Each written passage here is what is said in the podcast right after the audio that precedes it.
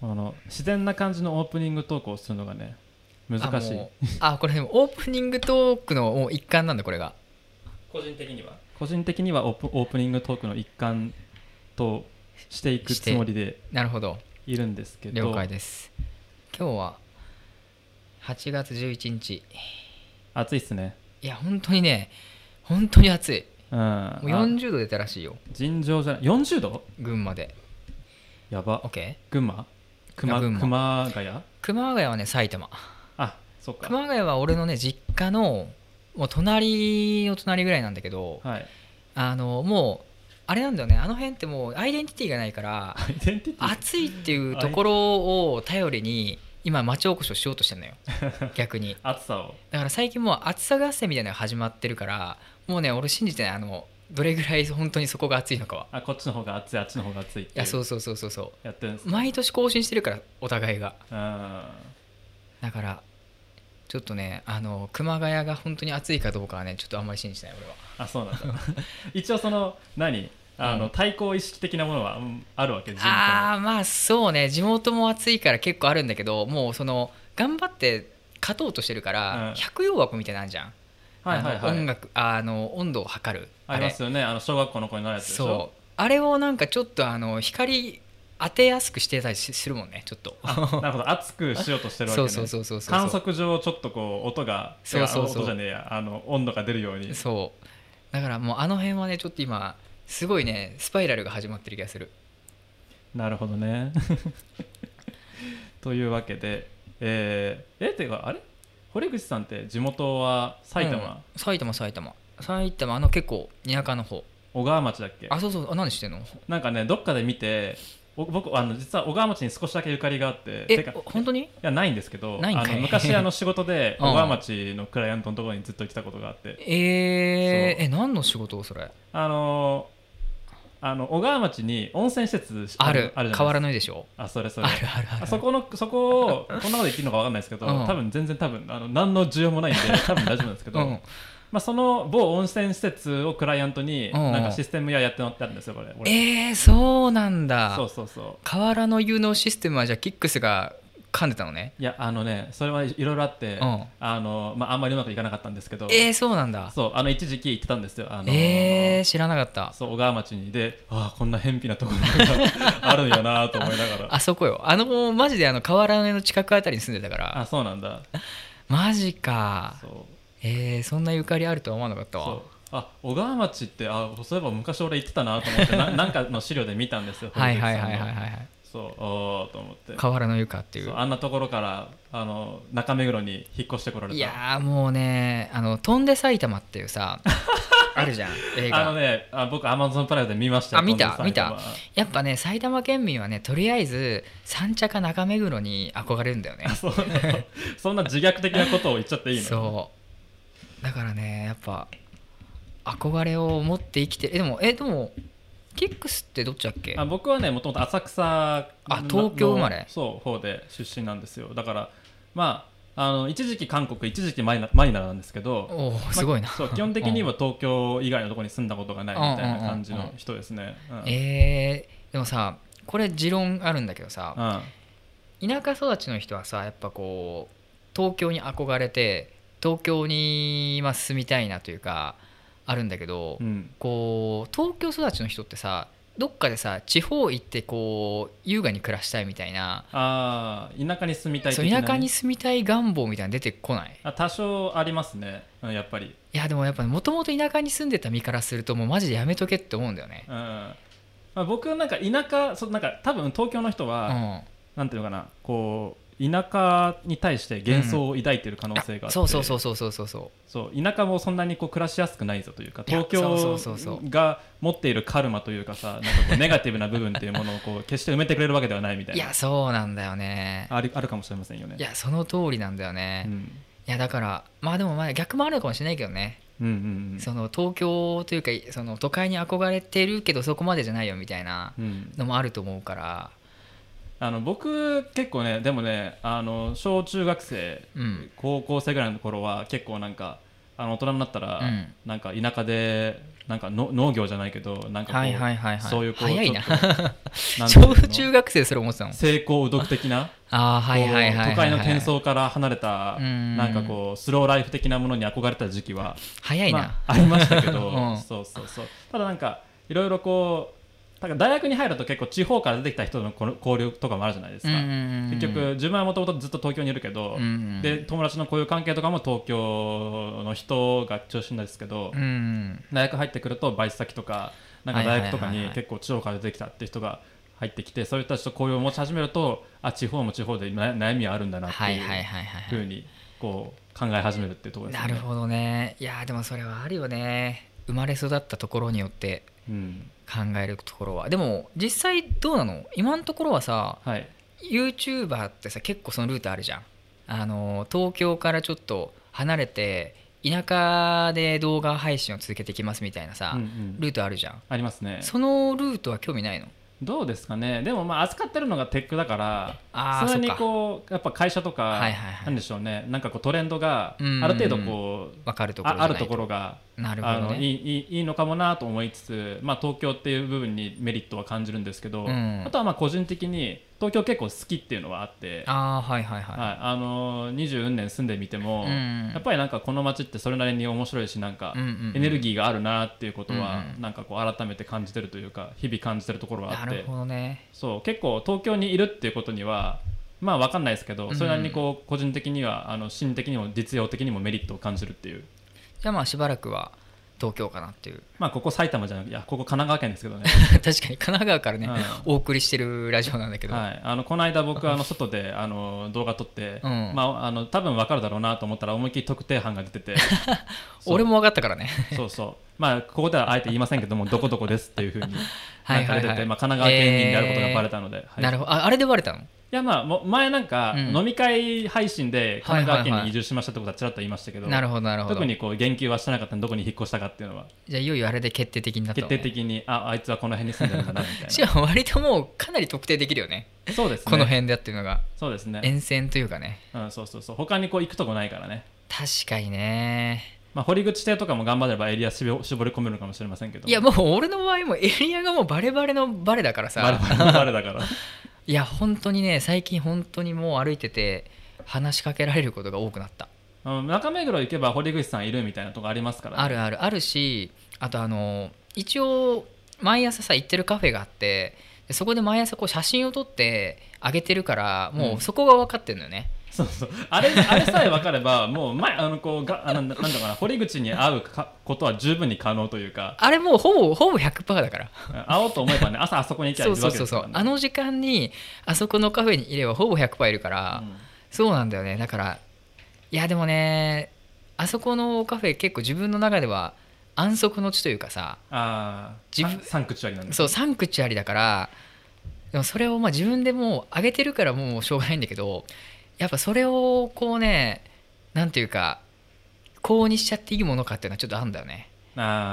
あんまり自分がさ生きづらくなっちゃうとさこう悲しいじゃん。あのそれはなんかいろんなことには言えますよね。こいう。や本来なんか面白いものを紹介する立場なんだけどそ紹介してそう。なんだかな、まあ、影響力があるとかないとかって話はまあちょっとあるんですけど、うん。こう認知されて、うん。こうそれがマストになっていくみたいなことやに対する寂しさっるわかてる。まあなんか少なからずありますよね。そう。インディーズのバンドを応援してたけれどメジャーになってからあ売れちゃったなみたいなのと一緒で。そうそうそう。れ自分でやってるんだよね。そうインディーズのバンドを大きくしようとしてる側なんですよね。そうそうそう。みんなにこんなのもあるよっていうふうになんかこうオタク的にこうなんかなんだろうなこう世の中の端っこで楽しんでいたと思っていたんだけどなんかそれがこう結構皆さんに見られるようになってなってからかなりこうなんですかねそのインディーがちょっとこうみんなに認知されるようになってしまって感じる寂しさみたいなね。そうなんかジレンマを抱えてるんだよね。あるね。あるある。いやこのジレンマは、ま、多分全てのインフルエンサーがね通る道だと思うんだよね。うんそれはあると思う。自分だからほんだこれねすごい悩ましいんだけど本当にいい情報というか本当に自分だけに留めておきたい情報って多分インフルエンサーって言わなくなるじゃん。あそうですね。教えたくない店みたいなことですよね。そうそうそうそう。人には教えたくないお店みたいな予約が取れなくなるみたいなそう。ねそうするとなんかこう自分の中のさこう矛盾が生じてくるというか。うんだからそこがねなんかこれからもうどんどんまた YouTube とかが大きくなってきたらそういう歪みが大きくなるんだろうなっていうなんとなくの予感はあるよね。うんそうですね。うんなんかこういうラジオだからちょこっと言えちゃうかもしれませんけど、うん。なんかこうビジネスをやる側もなんか、ある程度こちら側んが持ってる数字っていうものを、うん。こう期待してなんか近寄ってくるところもあるじゃないですか。ああまあね、ん。そうそう。でこうこういうのこういう面白いものやってますみたいなメールが日々こう大量に来るわけじゃないですか。大量に来るねマジで。でその中からまあなんとなく選び選び抜いてこうなんかね、もらったりもらわなかったりするわけですけど、うん、なんかそういう感じでいいのかなっていうこうねうん。ちょっとありありますよね。自分で発発見したものじゃないし。ああはいはいはいはいはいそうそうそう。はいあとはまあなんかあある程度恣意的に誰かがうんうん。こう私たちが持っている数字というものを期待してこう送ってきたものであるあるから、うん。なんかそこそれはどの程度こう信頼に足る情報なのかなみたいなこともねちょっとかまに考えたりしますけどね。あるね。まあそう。まあ全くこうバイアスがない情報ってないから難しいってのあるけど、うん。まあでもその選び方っていうか変わってくるよね。そうですね。なんかなんかでもなんかちょっとそれについて一つなんかこう指針みたいなものを自分の中でうん。こう確立すればなんかこうなんていうのかな。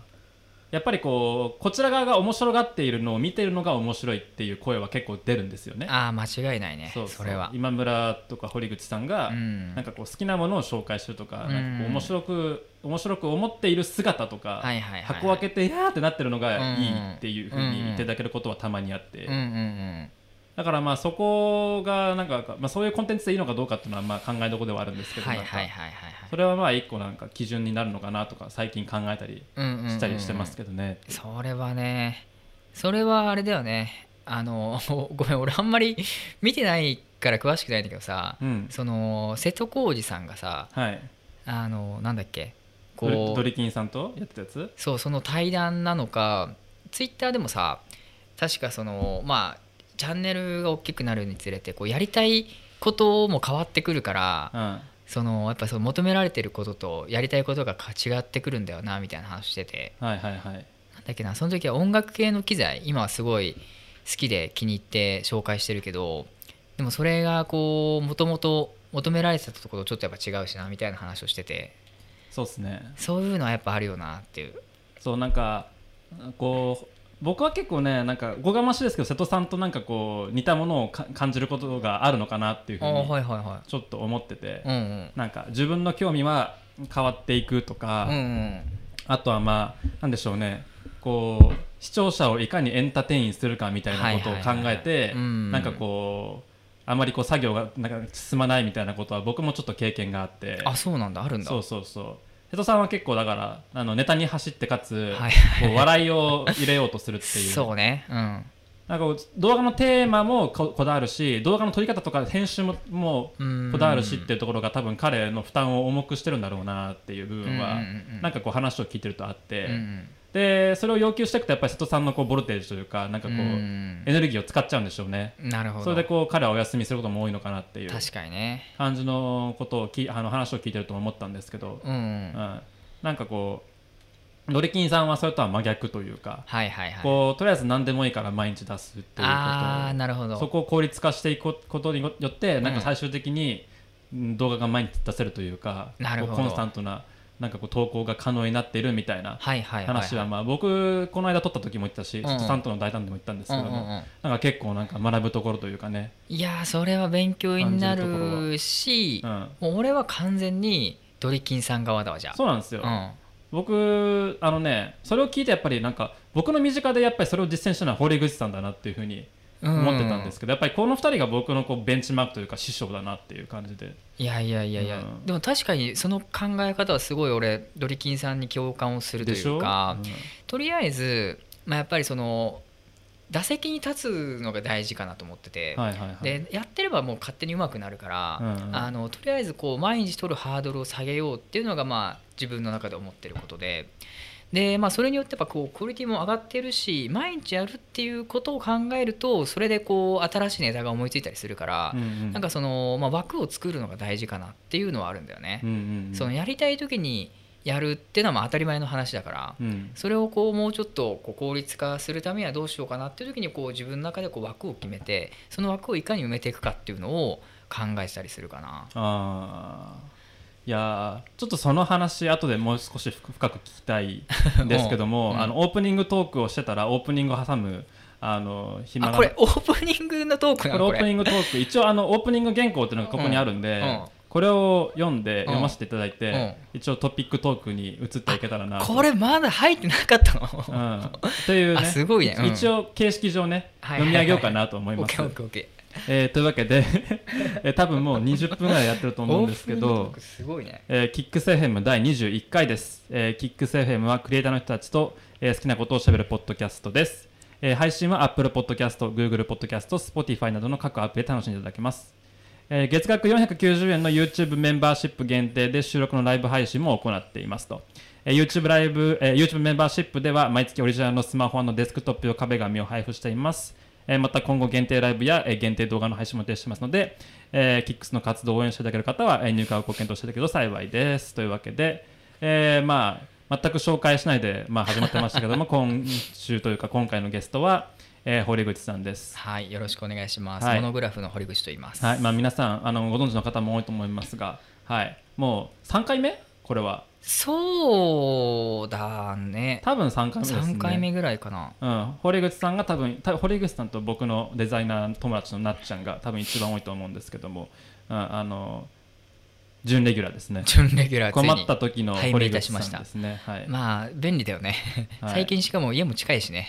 そうですね、うん、あのちょっとアクセスが良くなってね。そう。割とアクセスいいよね。そうですね。いやお暑い中。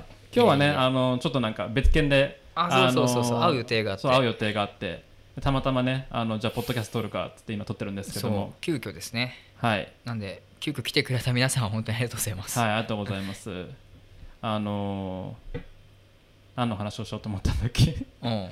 えーっと、えーっと、なんかちょっと直前の会話に何何かこうヒントがあった気がするんだけど、すごいオープニングまではすごい長かったのに急に本題に入ったらつまずき始めたね。ちょっとね待ってね、あの最近ね、やっぱね、人と話してないからね、うん。あの会話の力がね、落ちてる気がするんですよね。まあそうえ最近会ってる人に？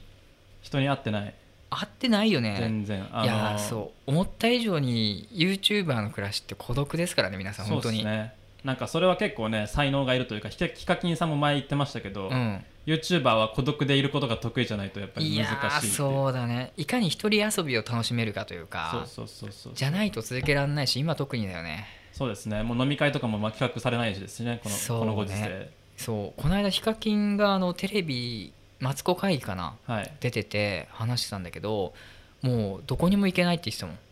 あもう本当ですか。今はもう有名になりすぎちゃってもうどこでどんな写真を撮られるか分かんないから、うん。もう街を歩くことはできませんみたいな話をしてて、うんうんいやだからなんか大変だなと思った本当に。う ん街を歩くこともう引きこもってんのか。そう。だからねその家の中でねいかに楽しく過ごせるかみたいな大事だよね。でも確かにあんだけ認知度が上がったのに目撃情報みたいなのあんまりなんか見かけませんもんね。ないもんね。それこそまあ、電車とかタクシーに乗ってたぐらいの話とかってなんか絶対あってしかるべきだでもんね。ってしかるべきというか、ありそうですもんねでもそれがないってことは本当に出歩いてないんだろうね、うん。一発でわかるもんね。ヒカキンさんなんて。分かりやすいですしねなんかフォルムというか、ねえトレードマークがね。うん、いやーでもマジでそう俺も住んでる場所が分かってて持ち歩いてるものもほとんど紹介してるからさ。本当に話しかけられることが増えた。うん。いやー。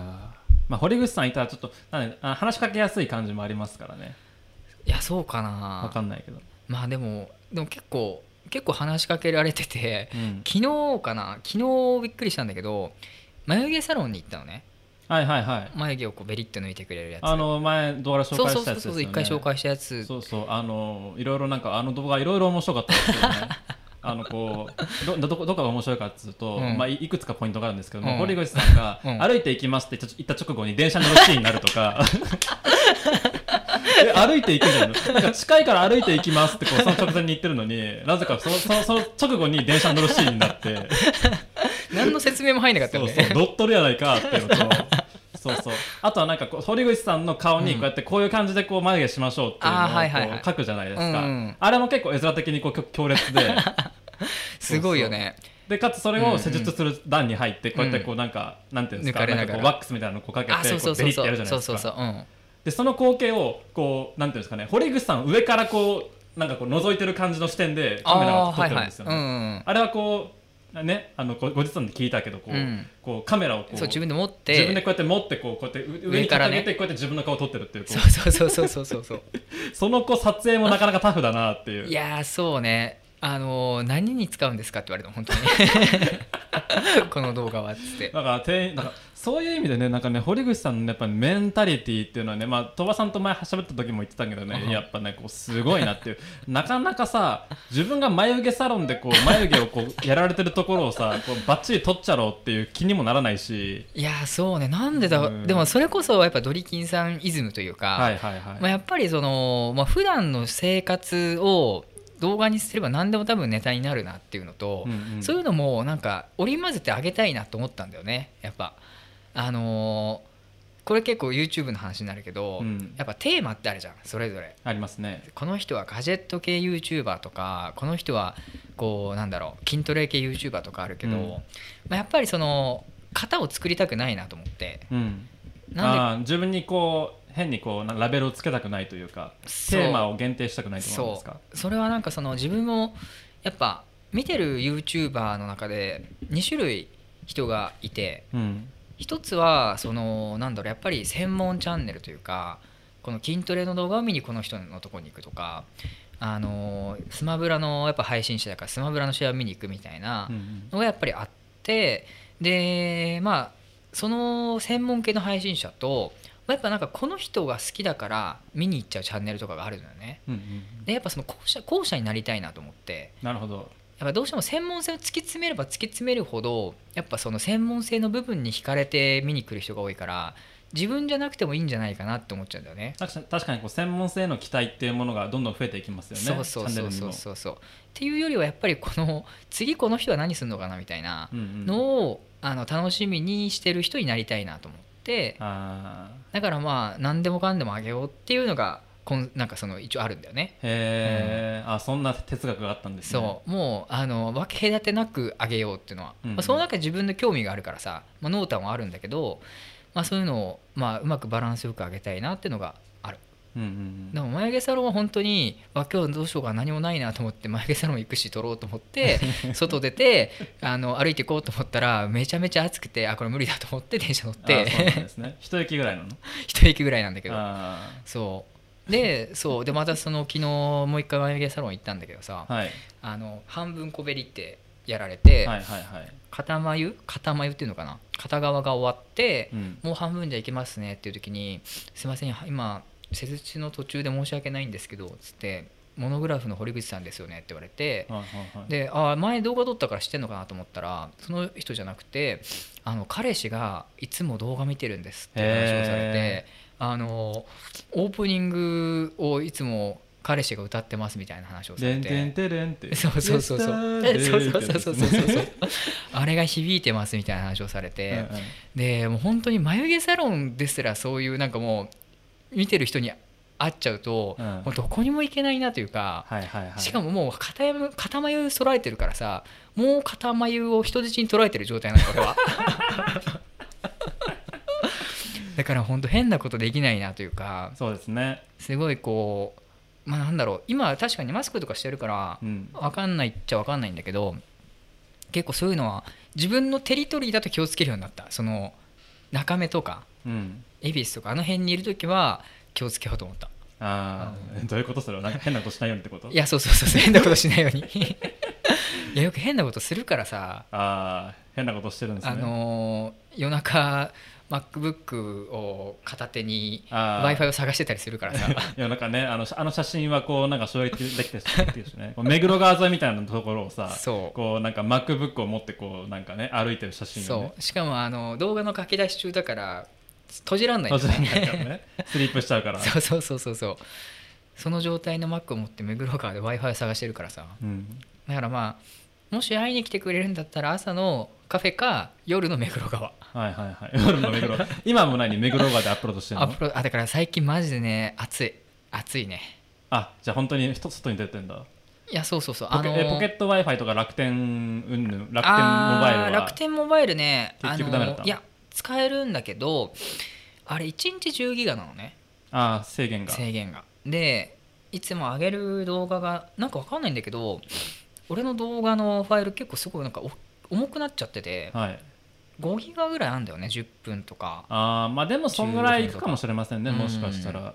だからその調子がいい時はその10ギガの中で収まってあげれるんだけど、たまに上げれない時があって。うんうん。だからその時は w i f i 探しに行くね。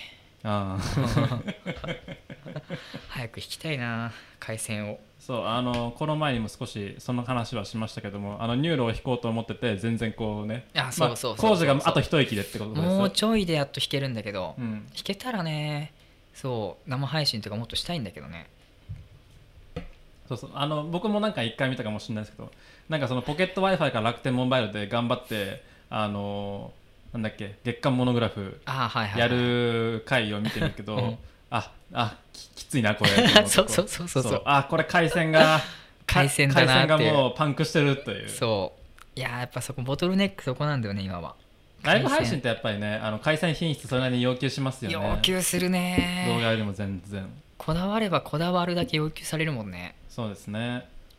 いやーなんか今ほんとあれだね。もう動画がある程度慣れてきたから次はもうライブ配信の方にちょっと興味が湧いてくるね。うんでもライブ配信をねこうなんか安定したクオリティでちゃんと出すって結構大変ですもん環境的にも。そうそうそうそうそうこうマシン的にもねセットアップ的にも。僕もあのちょっと話しましたけど、うん。あの Mac であのライブ配信してるとなんかねオーディオインターフェースが悪いのかマシンが悪いのか、あーなんだっけキャプチャーボードが悪い悪いのかうん OBS が悪いのか分かんないですけど必ずね訪れするんですよ。うん。その手元のローカルだと合ってるのにそのオンエアというか向こう側だとなの？なので謎なんだけど、うん。あのなんだろうな。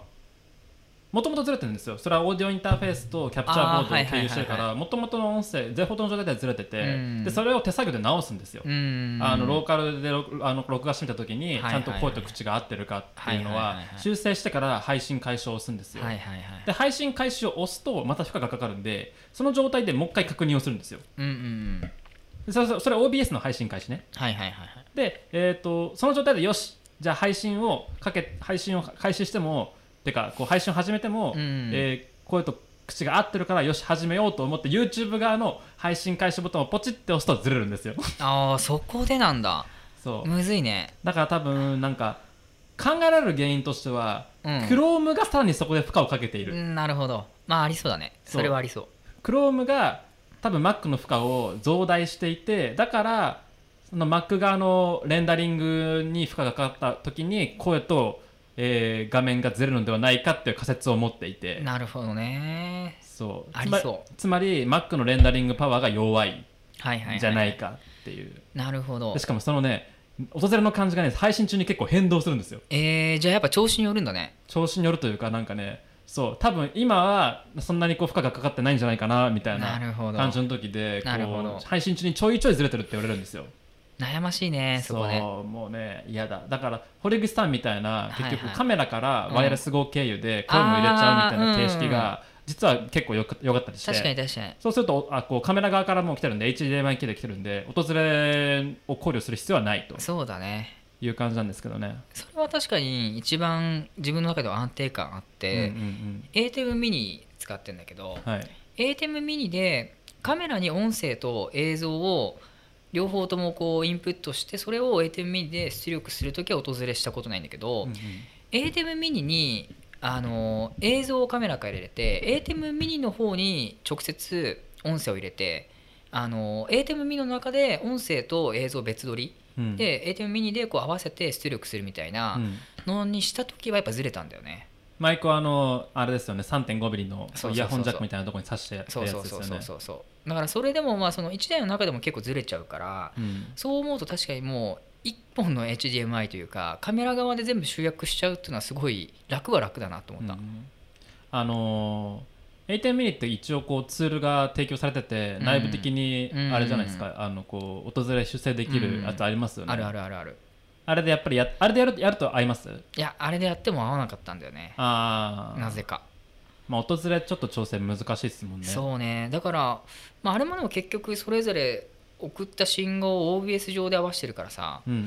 だからその時は OBS 確かにその時はそのこの 1, 世代前の MacBook13 インチ使っててう、ん。もう OBS でもう完全にもうあれなのね CPU が圧迫されまくってたから なんか CPU やっぱ足りない問題なのかなと思ったその時は。あのねやっぱね OBS って結構難しくて、うん。あいつはねあの勝手に最適化をしてくれないんですよね。あそうなんだ。そう。だから CPU パワーギリギリ CPU パワーパワー100%ギリギリのところうで、ん。こう使い切るのが一番こういい画質が出るはずなんですけど、うん。それをこう一旦こう超えてしまうと内部的に処理が余っちゃって、はいはいはい。一気にパフォーマンスがガンと下がって画質も変になっちゃうっていうなるほどね。ことが結構起きるっぽくて僕もね結構ね苦労してますそれは。でもそれ ATEM にこう音と映像を両方入力してて、うん。まあでも入力っていうか系統は違うわけですけども、ね。受けは全部こう ATEM なわけじゃないですか。まあそうだね。それでもずれるんだ。それでもずれた。うん。まあだからそこ難しいね。なるほど。やっぱ配信をするには Windows を組むしかないのかっていう。そうね PC パワーだね。そうそうそう、配信用端末がねうん、欲しくなるね。いるかもしれませんね。あの一時期あのスマブラ配信しようとしたこともありましたけどやっぱりあれもねやっぱ調整が非常に難しい、あそうなんだ。うん、えー、そうなんだ。あのスマブラって結構画面の変化激しいじゃないですか、うんだからビットレートか高くしてあげないとなるほどついていかないんだ、結構なんでブロックノイズがいっぱい出ちゃって、はいはいはいはい。うん、だからあれをきれいに配信できてる人は結構相当なんかマシンとか環境にお金かけてんだろうなっていうふうに確かになんかその俺らが見てるようなさゲーム配信者ってそこのところすごいクオリティ高いというかさ。そうそうそう。だからやっぱそれ専門のやっぱサポーターみたいなのがいるんだろうね。多分コミュニティの中うん。にそういうノウハウが溜まってて、うん。結局ああいうああいうこうなんかコミュニティの大会のライブ配信とかも結構クオリティ高いじゃないですか。スイッチャーの人とかも結構なんかタイミングもバッチリでうん。自分たちでこう使ってて OBS の使いもなな慣れてるみたいな感じだから多分業界的にうん。こう機材はこれでうん。パソコンこれででなんかセットアップこういう感じで組んでやればうまくいくっていうことがもう多分確立してるんでしょうね。あるんだろうねうんじゃないとあんだけ安定した多分大会とかできませんもん。確かに。すげえなと思いますもん見てていやすごいよね、配信のクオリティが半端ないもんね。そうそうそう。あ意外とねそこにそこを感じ取れる人は少ないと思うんですけどあんだけスムーズにいね。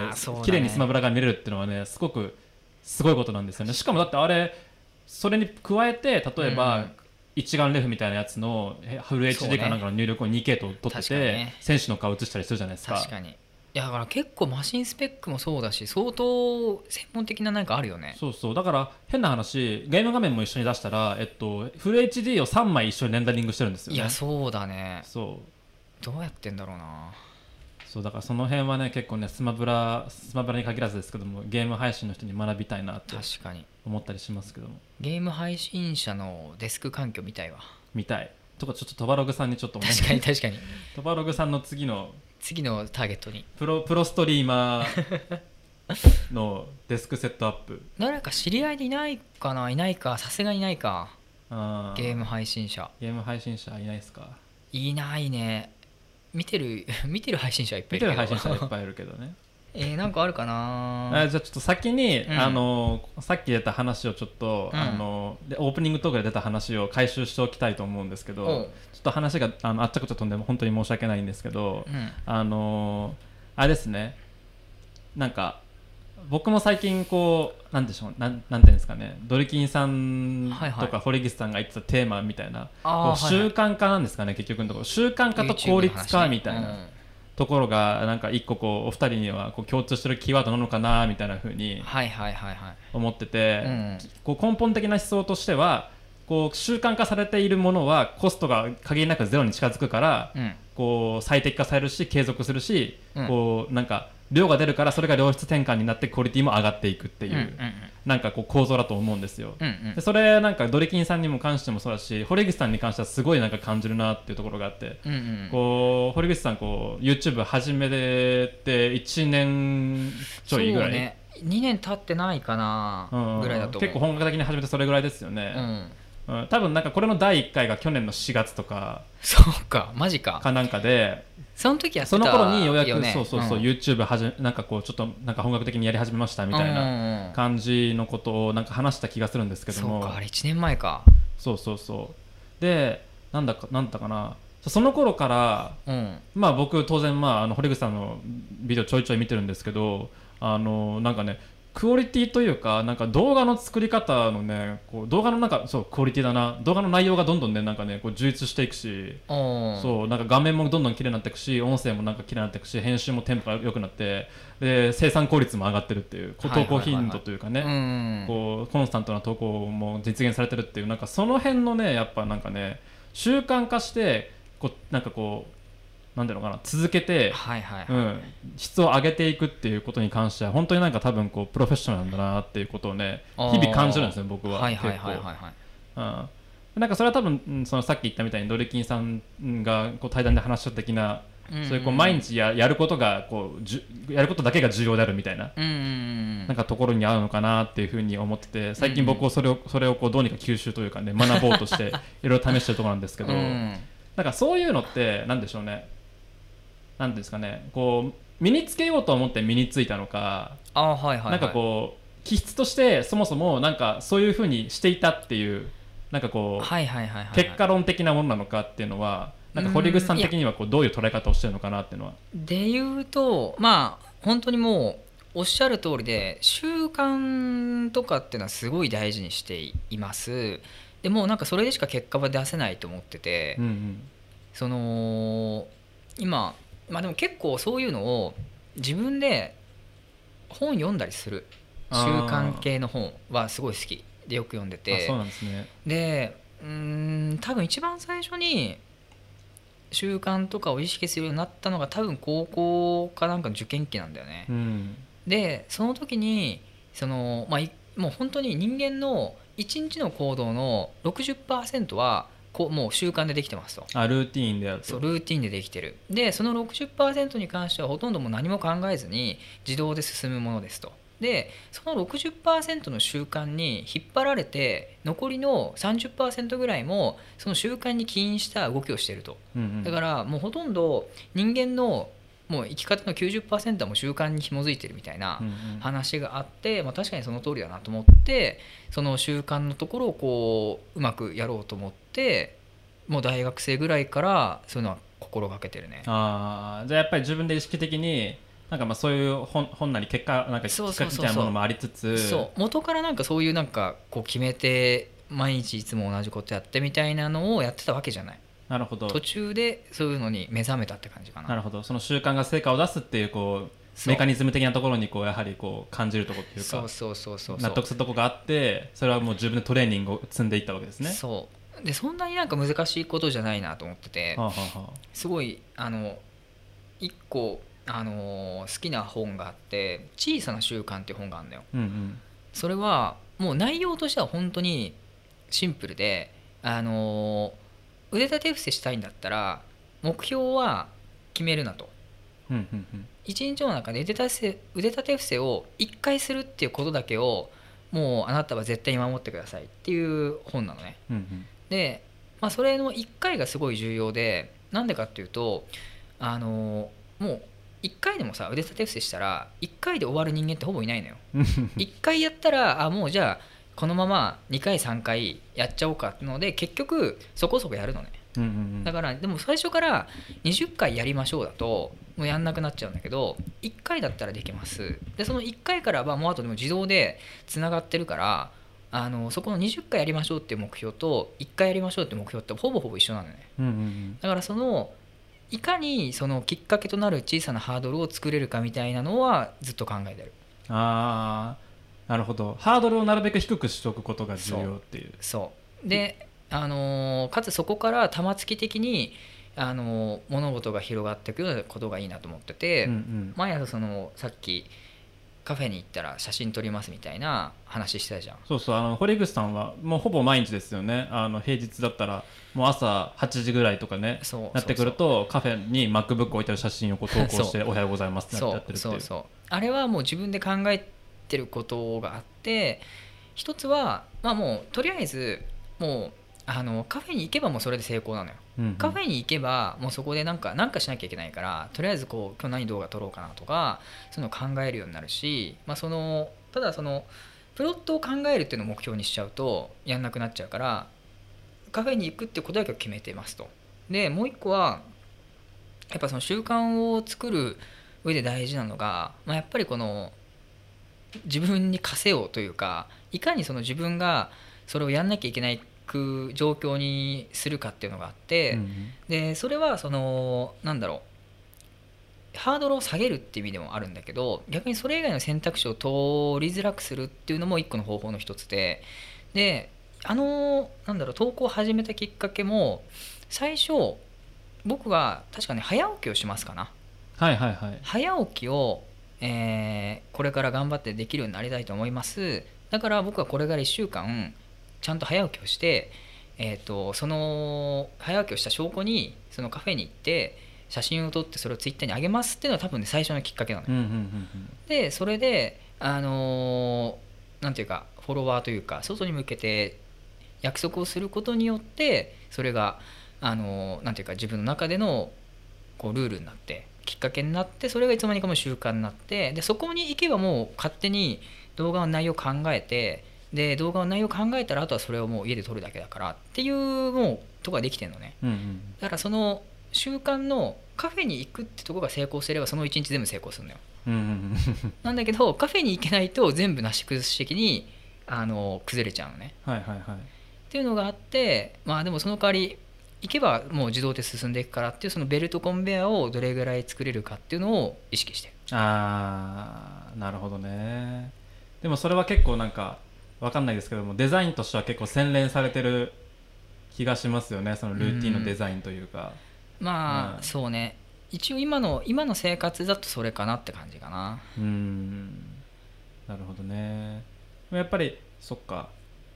家庭としてはやっぱりハードルを下げておくのとそのもう自動的に物事が進んでいくようなきっかけを用意しておくっていうそうそうそうデザインしておくっていう。そうそう。もうもうハードルを下げることそれがいかにドミノ式につながっていくかっていう2点うん。だけかな、考えてるのうは、それを全部ガチガチに組めれば1日の中で全ドミノつなげられると思うのよ。はいはいはい。でもなんかそこまではいってなくてだからもうちょっとやりたいなと思ってる。あもう、まあ、ど堀口さんでもまだ、うん。何何そのデザインをもう少しこうなんなんていうのかな。こうブラッシュアップする余地があると思ってる。いや全然全然。なんかその断片的なところで言うと朝のドミノはそこそこできてんのよ。はいはいはい。朝その7時半ぐらいにカフェに行ってでそこで、まあ、30分とかで動画の内容を考えて、うんうん。で残りの時間でその日やることちょっと見てみたいな、うん。であとまあダラダラしてみたいなのがあってでもそこで一回切れちゃってるんだよね。はいはいはい。であとその夜夜のドミノで言うとそのお風呂に入ってでそのお風呂上がりに洗濯物を畳むみたいなうん。なんかそっちの方の夜のドミノを今頑張って作っててはいはいはい。それが連鎖すれば多分そっちの夜ゾーンも結構いい感じに進むのよ。うんうんうん。っていうそのねどんどんね自動化できるところを生活の中に増やしていきたい。なるほどそしたらその分考えることが減ってもっと別のことを考えられるようになるからそこをもうちょっと洗練させたいなっていうのはある。えー。いやー。そう完全に 僕僕の苦手分野というか、うん。なんかなんでしょうね。うーん僕は瀬戸康史さんの話には結構共感する部分が非常に多かったっていうのはさっきちょっと言ったところなんですけども、はいはいやっぱりこうなんかいろんなことを考えちゃって、こううん。まあ、可能性ってこう無限にあるじゃないですか、うん。こうまあ、動画に限らず、うんこうあらゆる選択が可能であらゆる演出も可能で、うん。なんかこう、まあ、BGM をどうするとかこううん。最初の語りをどうするとかってことを、こ う失礼。考えたらキリがなくなっていって、結局何もアウトプットがないみたいな、こうことは僕も結構あって、うんうん。で瀬戸さんもそれが結構辛いみたいなうんうん話をしてて、あ分かるわっていうのが聞いたんですけども。そうそう。そういう意味でなんか堀口さんとかドリキンさんみたいなアプローチってすごくなんかこうなんていうのかな、うん、学びがあるなと思って最近、うん。あの堀口さんの真似してちゃんと朝起きたらもうご飯食べながらあのなんだろうなあれですね。あのテックニュースをザッピングしてはあはいはいはいはい。ひたすら集めるっていうそのインプットの時間とあと原稿を毎日いや1本大事大事。一本書くっていうなんかそのアウトプットの時間だけ、まあ、確実にこうやるようにしてハビティファに登録して。そうそうそう。いやそれだけでも勝手にもう動画って出てくるから。そうそう。あでそれやってるとなんか結構調子がいい気もしてて、うん。あなんかあこれがうまくいけばいいなと思ってるんですけども、うん。そうそう。いやそう。いや本当にまあその考えたらキリがないというか、うん。もうどこまでも考えられちゃうからこそうん。まああんまり考えすぎないようにしててでかつ質より量とか量より質みたいな理論あると思うけどありますねそういう。まあでも個人的にはやっぱりその量こそ質だと思ってるから、はいはいはい。あのやっぱそのそれも多分ねその「小さな習慣」っていう本の中に書いてあったんだけどうん。そのなんだっけなクラ写真のクラスを2クラスに分か分けてで片方のクラスにはもうとりあえずあの量を取ってくださいみたいな。もうたくさん取ってください。で、えー、ともう片っぽのクラスにはあのあなたの珠玉の1枚。1枚をあの頑張って、えー、と取ってそれを提出してくださいっていう評価をしますっていう授業があってで結果的に見てみたらその1枚だけ選んで持ってきた方のクラスよりもあの量たくさん持ってきた方の方がいい写真が多かったらしいのよ。うんうん質的にもやっぱそっちの方がいいものが多かったらしくてっていうのもあって、まあ、やっぱりそのああだこうだ考えて1週間に1本出さないより出さ1週間しか1週間に1本しか出さないよりも、まあ、1週間7本全部取ってその中に 1, 個光るものが出る方が確率的には高いんじゃないかなと思ってうん。やってるって感じかな。うん。そう。それがね できるようになりたいなっていう話でしたっていう話ですね、うん、いやでもなんか本当になんかそうそうドリキンさんとねあのこうポッドキャスト撮らせてもらった後にそういうこと結構考えてて、うん。あの堀口さんが実践したいこともまさにそれだなって思いながらそうなんか最近そういう取り組みをしてますっていう、まあ、ことが僕は言いか言いたかっただけなんですけど そうそう。でもなんか実際今ちょっとなんか直接ようやくこういう話をね聞けてよかったなと思いますね。うん。いやーねまあでもこれはまあいろいろまあスタイルあるけどね。あ僕個人の考えとしてはそういう感じかな。ーではややっぱりこうあれですよね。まああの堀口さん結構そういう意味ではプロダクティビティマニア的なところありますよね、ああそうね。まあできれば楽したいからさ。そうそう。そそう生産性マニアというかねそう。こう効生産効率上げていくために何ができるかっていう。で、まあ、結局大体の人がたどり着く結論って、うん。こうサボりたいためにどうするかっていうとこう規律をういやそうなんだよ。そう生み出すっていう。結局そうなんだよね。そうそうそう。その通りだと思う。サボりたいからこそなんかパシッてやることやってあと何も考えないみたいな。うんうん。方が楽っちゃ楽なんだよね。そうですね。なんかそうそれはねなんかね矛盾しているようで直感に反しているようでそ実際はそうこうちゃもうなんか習慣にしてしまって毎日やる方が圧倒的に精神的に楽っていうことそをこう言うんですよねみんな。それはねあの事実だと思います。まあでも毎日やってるとね本当にネタというか何話そうかなみたいな時あるけどね。やっぱ。いやーでもなんかその割には結構なんかあでもまあなんかその成果かどうかわかりませんけどもなんかうん堀口さんが言うところのそのこうチャンネルのテーマをこう固定したくないみたいなところのバリエーションっていうのはこう出てる気がしますけどね。たまにこうなんていうんですかね眉毛サロンの あの動画が出てきて なんかおちょっと違うの来たなと思って見に行くと、なんかいろんな発見というかねあのこう新しい面白さが出てくるっていうのは,、結構なんかねあの視聴者としてはやっぱし刺激があっていいんじゃないかなって思いますけどね。なんかああいうのもっと増やしたいんだけどああいうのを増やすためにはもっとこう自分が活動的というかさ、あのーアクティブにならないといけないからちょっとそこから頑張ろうと思ってる。うんそうですね、ん。あのこうやっぱあれだよね。物紹介って家にいてもできますからね。いやそうなんだよね。確かにね。いやーだからでもそういう目で見られてるとは思わなかったわマジで。あ本当です YouTube いやいや全然全然。あのブロガー時代から本当にそれは思ってました。でもまあなんかブログやっててやってた人々というかね、ドリップ会の方々たちも含めて、やっぱりそういうところのスキルは非常にこう高高いからなんかこうねね。学ぶことところ非常に多いなと思ってまあ見てますけどね、やってることは一緒だからねマジで。うん、ブログも YouTube もね。そうですね。だからまあ確かにその一緒に始めた4人とかまあ結局まあブログと同じようなことを YouTube に置き換えただけだから、うん。同じように成長してるしっていう感じで。そうですね、うん。同じような多分こうメソッドというかね。そうそうそうそう。あのメンタリティーをこう持ち込んでそうそうそうやってるっていうのはなんか見ててすごく思いますね。そう。だから成功方法、まあ、100%の成功方法ではないけど、うん。とりあえずそのなんだろう。毎日そこそこのメンバーと一緒にやるっていうのはかなり成功確率は高いなっていうふうに思う、うんうんうん。4人が4人とも伸びてるっていうのはそういうことかなっていううん、うんまあでもなんていうかな、まあ、4人が4人とも伸びてるのはなんかまあうん。っていうのもあるだろうけどまあ単純にこう個人個人のポテンシャルが非常に高かったっていうのはあると思いますけどね。やっぱありなんかわかんないけど、まあ、皆さんやっぱりブログブロガーというかブログもそれなりに結果を残した人々が YouTube にやってきて、うん、やってるっていうのはやっぱりああでもなんかやっぱ持ってんだなこの人たちはって思いますけどね見てると。あうんなんかメディアとかじゃないなっていう、はいはいはいはいメディアとかやっぱりこう人間にやっぱり能力がついてるというか、うーん。っていう感じは。それはねでも確かに感じるというかでもなんかその人間力みたいなところって YouTube の方がより出る気はするんだよね。ああそうですか。うん、やっぱまあブログってまああんま顔というかさその中の人が見えない感じもあってで,、かつプラスなんかいろんな要素が多いんだよね。その、まあ、写真とテキストとあとそのブログっていう構造自体みたいな話とか、うんうん。SEO とかいろいろあるじゃん。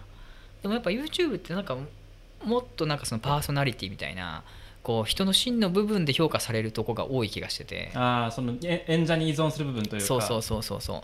結構ブログは側の側の要素も大きいんだけど、はいはいはい。結構 YouTube は中身をちゃんと見てるなって気がしてすごいなと思う。あのまあなんかこれは別になんかなんかこう悪口とか全然ないんですけど、うん。なんかトバログっていうブログは、うんなんか側が強くすごく強かったブログだと思うんですよ。はいはいはいそうね。うん、なんか別にこれは全然なんか鳥羽さんの文章がなんかえなんか良くないとか言ってるわけじゃなくてあなんか側がすごく側の演出がすごく聞いてる聞いてたからなんかトトバログって結構なんか面白かったかなっていうふうにはいはいはいはいはい。やってる時も思ったんですけどもうん。なんかあの YouTube やってた鳥羽さんはなんかまた別の魅力があるよなっていういやそうそうそう。別の鳥羽だよねあれは。そうそうまそう。た。トバログって名前がついてるんですけどなんか見る時のこうなんかメンタリティというかそうね。はなんか全然違うものがあるなってトバログのブログ版とはちょっとまた違うよね。そうそうそう。鳥羽さんが前に出てくることによって全然なんか別のコンテンツに化けたなっていうふうに。そうね。思うしなんか。そういう面白さはあるよね本当そうにそうそう、うん。でもこれでこれもまあでもトバログではあるなみたいな、ね感じがあってすごくいいなっていう、いいよね、うん。まあ、YouTube はあとやっててすごい楽しいというかうん。なんか手応えがある。うん、なんかね。見てる人が分かりやすいというか。そうですね。だからなんかいそうブログから入ってきた人たちがこううまくやれるのもなんかそこもあるというかうん。ブログって結構なんかその辺のなんだろうなその喜びみたいなところって結構砂漠が砂漠の時代が多かったのよ、はいはいはい。その書いてもとりあえずそのアナリティクスの数字だけみたいな。結構一方通行そうそうそうそう。だから結局ブロガー仲間で集まるしかコミュニティとして生まれないっていう感じですよね。もうずっとその何もない壁にボールを投げ続けてた人間だから YouTube なんてね楽しくてしょうがないのよ。高評価も低評価もたくさんつくしそうそうそうそうそう。コメントもそれなりに来るから。そうそうそうそう。反応が大きいから、はい。もうそれだけでもう全然いいなって感じ。そうなんですね。なるほどね育ってきた環境がやっぱ違うから。育ってきた環境が違うから。ブログという砂漠で砂漠でねそう。誰から何のあこれレスポンスとかねフィードバックもない状態を。そう。無にかい無に向かって書いてたから。まあ確かにね。ビューっていうのはまあ数字でしかないですからね。そうなんね。そのこう数字のこう背景にどういったものがあるかっていうのはこう予想するしかないですからね。そうなんだよねコメントなんて来ることないからね。そのうんうん YouTube、そのブログの中ではね、まあ、Twitter でシェアとかされることはあるけど、うんうんまあやっぱ YouTube はその点やっぱすごいなと思うね。うん。うん魅力ですねそれは一つ。いや本当に魅力。本当によくできてるよね YouTube は。いやそうですね。よし週刊画話この辺にしときましょう。だいぶ喋りましたよ。いやだいぶ喋っててかもうねもともと用意してもらったトークテーマのね全然だもん。うんあのスマホの話をしようとしたんですよもともとは、あそうね。うん、あの、まあまあまあ。でもなんかせっかくだから聞きたいことか聞こう。あスマホの話はとりあえず今度で。そうね。まああれかこの後あのあ堀口さんのねあの動画も何撮るから。動画で質問コーナーをね僕に対対して質問をしてもらうっていうコーナーあそうそうそうそう。をなんかやるっていうようあなもし今見てくれてる方ああのツイッターで連絡をくれればそれ聞きますんで。そうですね。あのちょっとこのあれですね。あのメンバー限定配信はあのあんまりインタラクションがないんですけども まあ皆さんラジオ的に聞いてらっしゃるからね。多分それでいいと思うんですけどまあ質問があればもしあれば。堀口さんのツイッターで今募集してますって感じですね、はい。えーまあだからここで聞きたかったことはまあ後でも聞けるから いいとしよう。OK です、うん。えーまああとなんか話したいことで言うとまあでもそうね。でなかなかでも YouTube の話することないからな。あなんか新鮮だわ逆に。まあ、YouTube 語り結構面白いですようん。ねやってる側としてなんかそうね。あのなんかそうあんまり話せることないから。そう。まあ大体こういう話をするのはそのいつもの4人とかとあのサウナとかに行ってる時は大体こういう話してんだけど、うんうん。まあでも最近それもないからねそうですね。えーなんかその反応で言うとさキックス的にはさうん。どういうコメントというか、うん。どういう反応が一番嬉しいの？その YouTube の視聴者から。らえっとね実はなんかね、あんまりこれ伝わってる感じしないんですけども、実は僕はなんかねちょっといじられいじられたい欲みたいなのがあって。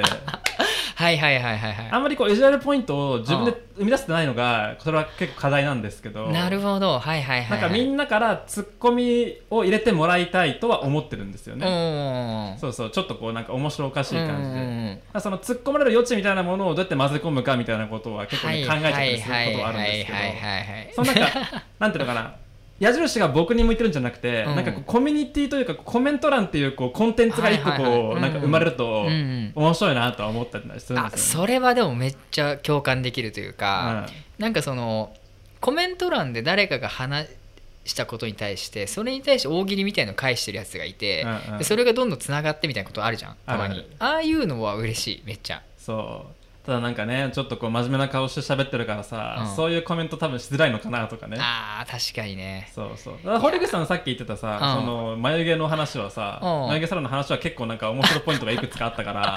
面白い。まあ意図して作ったわけじゃないけどね。そうそう。でもなんかなんかそういう奇跡というかさ なんかこうはいはいはいはい。ねあのこうミラクルがちょっと起きてたからお、うん。面白いと思ってこうねやってあの見てましたけどそうそうだからなんかああいうこう広がりというかねなんかちょっとしたエンターテインメントがやっぱりこう、うん。作れるといいなと思いますけどね。そうね。まあでも結構なんだろうキックスのコメント欄は割と自由な感じというかさ、うん。こう野に放たれてる感じがするんだけどさ。あそうですね。みそのみんなみんな好き勝手言ってそうますね。そうそう。でもやっぱさその YouTuber 何人かいるとさそのコメント欄のなんかそのなんだろう管理の方法も人によって全然違うじゃん。はい、なんかその、まあ、全部コメント返す人もいれば、うん。放置の人もいるし、うん。なんかそのユーザーの投稿をこう選んで表示してる人もいるじゃん。だかはい、らそういう意味で言うとキックスは結構なんか自由奔放だなっていうか。あ僕はもうあの無法地帯ですね、うん、みんな好きにやってくれっていうスタンいやスですけど。でもねそれがいいよね。わかる。そう。なんかねあのねこれはあんまりなんかこ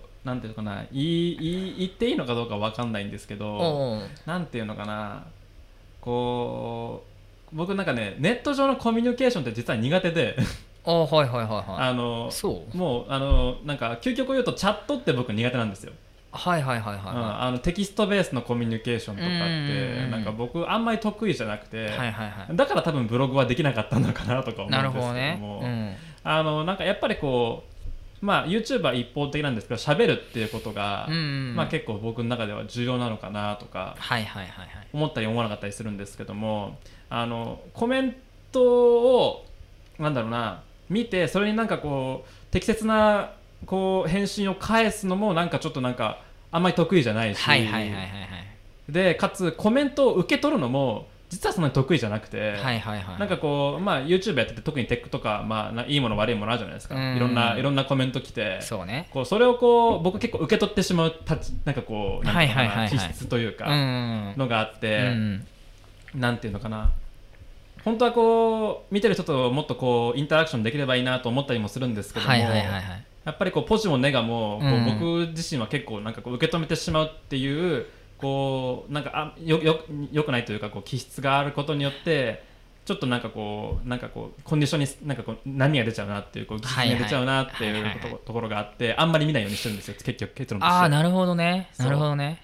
だからそのみコメントを見てコンテンツを修正するとか、方向性を変えるみたいなことはあんまり考えないようにしてて、うん。基本的に自分が納得できるものを作ればあとはもう放置でいいっていうようなスタンスでちょっと最近最近っていうかずっとやってるんですよそれは。っていうのはねね。ああのありますね僕個人は。はあ確かにそれはあるな。その感じはちょっとあるかもね。そうちょっとねやっぱね受け止めちゃうんで、うん、受け止めちゃうというか、受け取っちゃうんでやっぱりいろんなコはいメントっていうのそういうのが気になってくるとやっぱ集中力も散漫になっちゃって。なるほど。はいそうなんかね良くないかなとか思ったりして。はいはいもう俺は全く気にならないから、うん、そうそのめ堀口さんのねやっぱね強いのはねやっぱメンタルなんですよそういう意味では。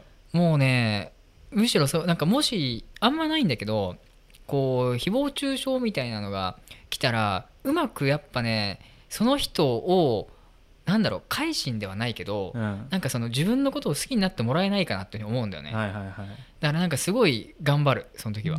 そうなんだ。そこにこうやっぱりこう燃えるものがあるわけね。そうそこにねそう思えるものがあるね個人的には。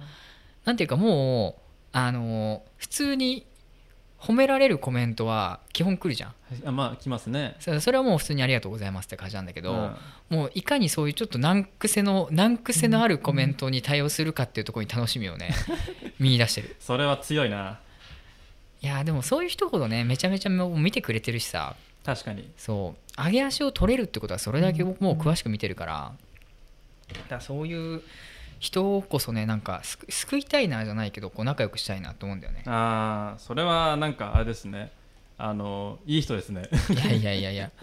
でもなんかねでもそれでも本当にあの意外とあとコメントが返ってくると思ってなかったりするからね。いやあのそれは多いなと思いますね、うん。なんかこう見られてると思ってなくて書いてるってことは結構なんかあのみんなあるみたいですよね、うん。コメントと動画を投稿してる人はこうなんか分かれてるというかなんかこう。いやそうそうそうそそう。その動画うとコメントっていうのはこう別のなんかコンテンツみたいなねね。認識をして書いてる人は結構いますよね。そう。まさかそのご本人から来ると思わなかったです。すいません。なんかちょっとそういう口を聞いてしまってみたいなのが。よくあるよくある。よくあるけど何なんだろうね。まあでもでもそれはあるな。でも自分もなんか自分のこう知り合いじゃない YouTuber の YouTube 見ててまさかコメントが返ってくると思わないもんな、そうですね、うん。まあ、だからみんなテレビに向かってこうなんかもも文句というかこうなんかよなんかこう適当なこと言ってるっていうそう感そうそう。覚なわけですよそうそうそうそうそうそう。うん。それと一緒なんだろうな。そうそう。だからそういう意味ではそうだな、うん、堀口さんのねやっぱりさばき方はねあのね秀逸だなって思いますね、うん。非常にこうスマートで。いやーもうちょっとね。まあでももうちょっといい返しができないかって日々ね日々研鑽を重ねてる本当に。うん。反応があるからこそさこう自分的にこれめちゃめちゃ話したいなっていうことでもさあんまり再生数いかないんだろうなと思ってさやめちゃう時とかもない。えーそれはねおおもういっぱいあるね。なんかうん。そのこう数字がいくだろうなっていうこうやややらしさとはいはいはいはい。なんかこう数字いかないんだけどこれちょっと自分の中で熱いんだろうなっていうこう個人的なこうなんかはいはいはい。あのモチベーションとっていうものが結構こう折り合いがつかないことは非常に多い、ああなるほどね。うん、そういう時はあげる？そのこれは伸びないだろうなってやつ？でも。あのねそれがね出せる時はね結構調子がいい時っていうか。ああでも分かる。うん分かる。うん大体の場合は、うん。思いついたとしてもなんか自分の中で旬を失うか、トピックとしての旬を失うか、うん。みたいなこうことが起きちゃってでそしたらまた別のネタが入ってきてとかってなって、結構、まあ、ボッチになりがちっていうのはあるかもしれません。特に僕の場合とかは、出したい動画は結構過去にもたくさんあったんですけど、うん、ちょっとその話今更してもしょうがないしなとかなんか自分の中でちょっとこうホッとなくなっちゃったりとかっていうことがあって、はいはいはいはい分かるな出ないっていうね。うわーやっちゃったと思いますけどね。その時ねなんかさらっと出せば意外とね言ったかもしれないのみたいなやつあるよね。そうそうそうそうそう。だからそういうのをやっぱりなんか消化してだからそういうのをちゃんちゃんと消化していきたいっていうのも一つのなんかはいはいはい。やっぱりこうねあのー思いとしてはあって。うん。逆にこうそれこそこうなんかどっかからあの面白そうだなと思ってもらったものとかうん。まあもっと言うと案件のやあのはいはいはいはい。なんかプロモーションの動画とかっていうものはやはりこうビジネス的な側面が強くななこう強くなってくるあー部分があってうん。こう外圧によってこう無理やりこうプッシュされてるというか 作らされてるところがあるんですよね。ね。ね。やんなきゃいけないからね。そうそう、うんだからその動画は出るんですよ、というはいはいはいか出さざるを得ないみたいな、うんのがあって自分のはあの自分だけで完結しないから、うん。ただそういう動画がこうなんかこう列をなして待っている状態で自分のこう作りたい動画をこう挟み込めないみたいなのって、はいはい。YouTube 動画として YouTube チャンネルとして多分最悪なんで、ううん。んあのこれはね僕の中では結構深刻な問題、なるほどね。そまあそうね。でも個人的にも結構そういうとこあるけどう、うん、でも割と動画撮る時ってさどんぐらい時間かかってる？いつも。ああそうだな。最近は10短尺10分とか15分とかの時は、あー長いと40分とか撮ってますね。ああはいはいはい。40分とか50分とか撮ってますね。うん。まあでもそんなもんだよね、うん。だからなんかまあ30分とかさ40分ぐらいだからさ、うん。そんなこう撮れない時間じゃないからそうですね。もうあのクオリティを気にせずとりあえず俺は回しちゃうことが多いな。そうです、うん、そっちですねきっと、絵と絵作りとかを考え始めるともう沼入っちゃうかうら、ん。とりあえず喋ってるとこだけ撮るみたいなうんうん。動画は俺結構多いな、あそうなんですね、うん、でもやっぱそれに救われること結構あって。案外ねそれで取り切っちゃったらこういい感じになったりするからね。そうそうそうそうそうそうとりあえず話し始めたら意外とあコンテンツになったわみたいになるから。それはねなんか一歩のハードルを減らすってのあるかもね、うん。うん。そうそこが結局僕的にはまあ最終目標というかなんか実現したい状態ではあるのでコンスタントにこう自分の動画も出しつつ、はいはいはいそうそうなんかいろんな動画こなしながらいっぱい動画が出るっていうのは結構僕的には目指してるところではあったりしますね。確かに。うん。その俺の場合あとそのできるだけその毎日の手間を減らしたいから、うん。もうあのお分かりの通りだと思うけどもすごいもう動画のフォーマットが決まってんだよね、うんうん。オープニングがあってエンディングがあって BGM も固定で。う、ん。であとはその中にパコって撮ったファイル入れてあと切るだけなのよ。うん。だからすごい編集すごい早く終わるんだよね。うんうん15分の動画だったらあの本当に20分とか30分で終わるんだよ。それはいいね。編集が。あそこもあるかもしれない。なんかその絵を変えないとか、うん。オープニング変えないとか。お意外とさそのオープニング作るとかさ音楽何にしようとかさそういうので時間取られたいりするじゃんやーそれめっちゃ取られる。それはねある。そうでもあんまりそこって自分が手間をかけるほど視聴者からすると大事じゃないというかさっうんそれはありますね。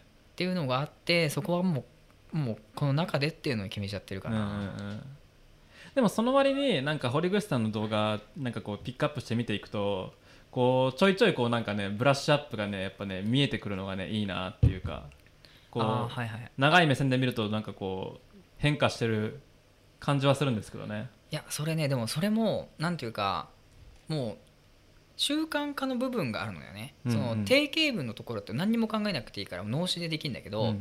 そうするとあの今回の動画ちょっと5%でいいから何か加えてみようみたいな気持ちになってくるのよ、うんうん。そうするとその5%が乗っかって次の動画105%の状態で始まるのよねっていうのをずっと継ぎ足し継ぎ足しでやってるからそれが毎日つながってるから。だからもう1ヶ月後とかにはもう元の型にはめてるはずなんだけど結構変わったりするんだよね。うんうん、そのやっぱりあれですよね。あのこう PDCA 的なね。そうそうそうそうそうそう。なんか日々のこう積み重ねっていうのはやっぱり大きいなとも思いますね。確かに。それはなんか感じるかもね。うん。うん何の話でしたっけこれって。あいやわかんないあこれ。ここでじゃあ僕は一個ちょっとあの話題をぶっ込みたいんですけどあの堀口さんが言ったみたいにこうなんていうのかな一つこう楽に動画を撮るっていうのは,、はいはいはい。こう我々のテーマとしてあると思うんですよ。あると思います、うん、でその楽に動画を撮れるスマホっていうものを僕は結構探してて、はいはいはい。なんでかっていうとカメラってやっぱりこう重くて、うんうん。なんていうのかな場所を撮るし、うん。設置しなければ撮れないし、そうね。うん、っていうところがあってこう例えばカメラを持たずにどっかに遊びに行った時に動画を撮るとか、うん。泊まりでどっかに行きましたとかって言って時に動画撮るのって難しいわけですよね、うん。でもスマホならポケットに入れてるだろうと。そうだね。だからこう まあこれこれは多分まあ今までこう何何百万回もこう尽くされた多うん。分まあ議論というかアイデアだとは思うんですけども、ね。スマホで動画が撮れればいいよねっていう。うんあるね。あるあるしそれは本当にやりたい。自分もやりたいっていうところを考えて僕が最近やっぱりこうハマってるというか可能性を感じるのがあの Z フリップなんですよこの。はあ、はあはあ、そうギャラクシー Z フリップ僕たまにこうこいつのまた出すんですけども、うん。この背面カメラを使いながらここれ広角広角も載ってるんですけど、はいはいはい。ウルトラワイドね、うん。も載ってるんですけどもここの小さいディスプレイを使って自分がモニターできていやーそれは大事。そう。でこれがかなりですねこの小さいディスプレイが非常に重要だなってことを、ね、使っててひひしひと感じるんですよ。そうだね。やっぱ背面で撮りたいけどうん。画角は確認したいっていう、そうそうそう。それは本当にあるね。自分が真ん中に映ってるかとか上下の余白がどの程度あるかっていうことはこれでこれだけでも担保されるんで確かに。あのね非常に意味があって。でこれのさらに強いバージョンが、うん。Z フォールド2なのではないかというふうにあるね。こう思ってるわけですよね。今そう回だね。そう今回はフォールドのフィンジが立つのうんで、うんうん。そうそしたら置いてでしかもこの Z フリップはあのこうやって置いてしまうと、うん。こうなんでしょうね。本来このん？本来この方向で縦なんですよね、たはいはいはいはい。た縦の映像が撮れる。この方向って、ポッドキャストは 伝わらないけど、確かに確かにあの縦方向に撮って縦長の、えっと、写真とか映像を撮るようにできてるんですよね、うん。つまり横に10 16対9を撮るためにはこう本体横にしなければいけないと、そうだね。ううん。でこの Z フリップがのこう真ん中を折って立てた時にはですね つまりこう縦長の動画になってしまうわけですよ、うん。縦画面になっちゃうね。縦画面になっちゃうんでこれには一応それをカバーする機能がついてて、うん。あのこうそれの真ん中ら辺をクロップして横の16対9にするっていう、はいはいはい一応あのプロファイルもあるんですよ、うん。ただそうすると、まあ、お分かりのように画角が非常に狭い。そうね、いまあ、クロップされちゃう。もう画質画質も悪くなっちゃうもんね。画質も悪くなる、っうん。ていう意味であのこうこいつは自立はするんだけど動画を撮影するまでには至らないっていうはあ。こうボトルネックを抱えているんですよ、うんうんただ Z フォード2はこう横にした時にこうなんていうのかなカメラがおそらく正位置なんですよ。うんなるほどなるほどなるほど。横で撮れる。横長の16対9がこうヒンジを立てた時に撮れるんではないか。なるほどなるるほどなるほど。っていう意味でじゃあこ超広角もそのまま生きるし、うん。なんでしょうね。画質も劣化しないし。まあもちろんこうあれはディスプレイがあの下側になっちゃうんで置いた時には、うんうんうん。あのこう自撮りを確認しながらすることは難しいんですけどもとはいえ自立するスマホとして使えるし手に持っていればディスプレイも確認できると。はいはいはいはい。いうところで強いね。そうタブレットっていうタブレットとかっていう文脈でよくあれ出てきますけど違うんじゃないかって。あれは、Z、あの ZV-1 なんじゃないかって僕は勝手に思ってるんですよ。Vlog カメラね。そう Vlog カメラ。Vlog カメラ。まあそれはあるな、まあ、ZV-1 もいいカメラだしいいと思うけどあのぐらいだったらもうなんかスマホでもそんなに変わんないんじゃないかなって思うんだよね。いやあのねそうそうなんですよ。すごい鋭い指摘が結構ほあの各方から出てて僕の動画にもついたんですけども、うん。これだったらスマホでよくないっていうのは正しい多分。そう話で、うん。ZV-1 の唯一のアドバンテージは音だけなんですよね。ああマイクね。そう、ん。マイクだけで画角は狭いし手ぶれ補正もいまいちみたいな、そうだね。うん、ところはやっぱりねあれちょっと不完全なんですよ。いやーそれはね俺もすごい思う。なんか、うん。まあしっかり一眼っていうかカメラを使う良さって、うん。やっぱその最近のスマホにないところで言うと画素じゃなくてやっぱりそのボケ感とか、うんうん。そのダイナミックレンジとかそういうところだと思うんだけど、うんうん。そこは別に ZV はあんま強くないじゃん。そうですねだったらスマホでもいいかなって思っちゃうんだよね。そうですね。そうだな。そのなんかそうですね。一眼的なリッチな画面までにはやっぱり ZV-1 だと少し物足りないところもありますし。ちょっと足りないんだよね。そう。まあ、ピクチャープロファイルとかログが使えるっていうのはまあ。まあ結構まあソニーのカメラとしての魅力は高いんですけれども、うん。とはいえやっぱり手ぶれ補正とかその広角に関してはやっぱりこうモダンなスマホと比べるとちょっと弱いよね。ちょっと弱い、うん。実際 ZV-1 よりも Z フリップで撮った時の方が手応えはある、うん。いやわかるわ。いやうん。ねすごい評価はされてるけど個人的にあんまりねこう触手が動かないのはその辺かな、うん。スマホでもよくねっていうのがちらつく。うん、そうですね。で、まあ、あの堀口さんにはもうちらっと話したんですけど、僕は今このこうアンドロイドスマホにですね、やっぱあの外部マイクをね挿したいと思ってるんだけど、それがね全然実現できない。まあまあちょっと手間はかかっちゃうけどまあ別撮り音声だけああ、後でガッチャンコね。そういやでもそれもあるなと思ったのがささっきちょっと話したあの「ドロステの果てで僕ら」っていう、はいそのインディー映画みたいなのが最近流行ってて、はい。ネクストカメラを止めるなみたいな、あのー映画今上映中なんだけど、うんうんそれすごいまあ面白くてで最後エンドロールでこのは撮影してるところ撮影風景みたいなのが流れるんだけどそこであのこれ全部スマホで撮ってましたってのが分かるのよ。うんうんうん。もうこの映画1本をスマホのジンバル載せてるこれだけで全部撮りましたっていはいうはいはい。話ででそれに気づかなかったのよ。映画が終わるまで。でしかも映画のスクリーンってあんだけでかいさ画角なわけじゃん、はいはいはい。でそれでなんかその映像耐えうるものが撮れるんだったらもうなんかそれでよくねっていうふうに思っちゃったんだよねうんうんうん。だからよっぽどなんかその一眼的な動画なんかその絵としての絵作りみたいなところを気にしないような普通のライトな Vlog 撮りたいみたいな人だったら全然スマホでいいなっていうふうにすごい思う、いやほんとそうですよ、うんてかなんかうんそれでいい。うん。いやでもねわかんない、うん。Z フォールド2とか Z フリップをビデオカメラとして捉えてる人なかなか少ないと思うんで。そうだね。そういう見方してるでもでもそれぐらいのカメラはあるからね。搭載してるからね。いやだってもうあでも Z, Z フリップも望遠がないだけで、うん。広角とあの超広角が載ってるんで、うん。正直これで十分なんですよ、うーん。うん。でホールド2もえっと多分あれあれ外側三眼なので、はいはいはい、はい、多分その辺全然 OK みたいな。いやーちょっとそのチャレンジしてみたさはあるうん。っていう感じ。そっか。音別撮りか。音別撮りはあるんじゃない？音別撮りだとでもさあのそのやっぱり動画を楽に撮りたいっていうこう,、まあそうね。も目的にさ一個こうプラスでこうなんか入ってきちゃうね。入っちゃうじゃないですか、うん。そのなんか注書きというかこう米印がついちゃうじゃないですうか、んただし音声は別で撮るみたいなね。わだから僕はもう iPhone がこうねちゃんと できであのいい絵を出してくれれば何の問題もないんですけどね。そうね。iPhone ねちょっと惜しいよなまあ悪くはないけどみたいな、ういんやでもなんかた絶妙だな。普通の iPhone じゃちょっともうなんか僕の Z フリップ Z フォールド2構想にはちょっとかなわないですね。そうだね。ないので。う ん確かにね。確かに。いやー難しいね。悩ましい。Vlog カメラ。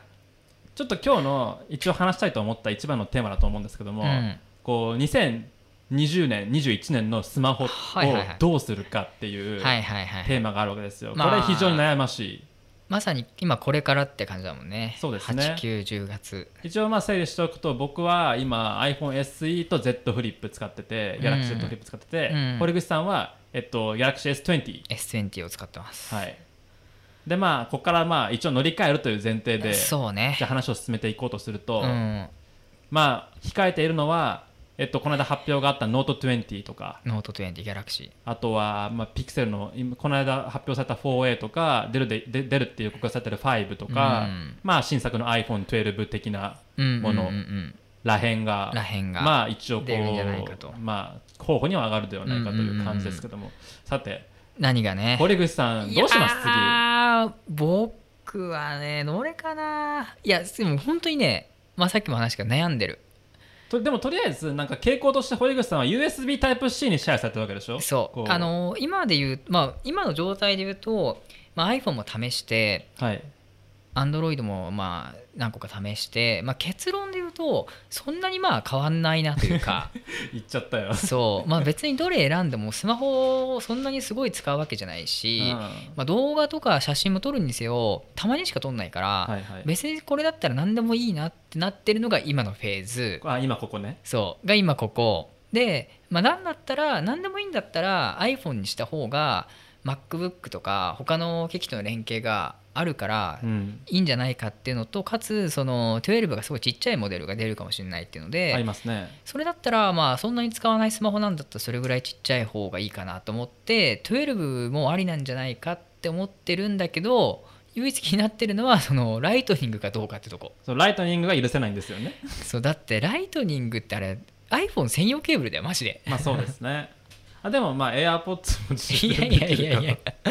いやでもそうだからそのなだからねちょっと iPhone も気になるけど USB-C もしくはまああれかなその端子がなくなるって話もあるじゃん。らありますね。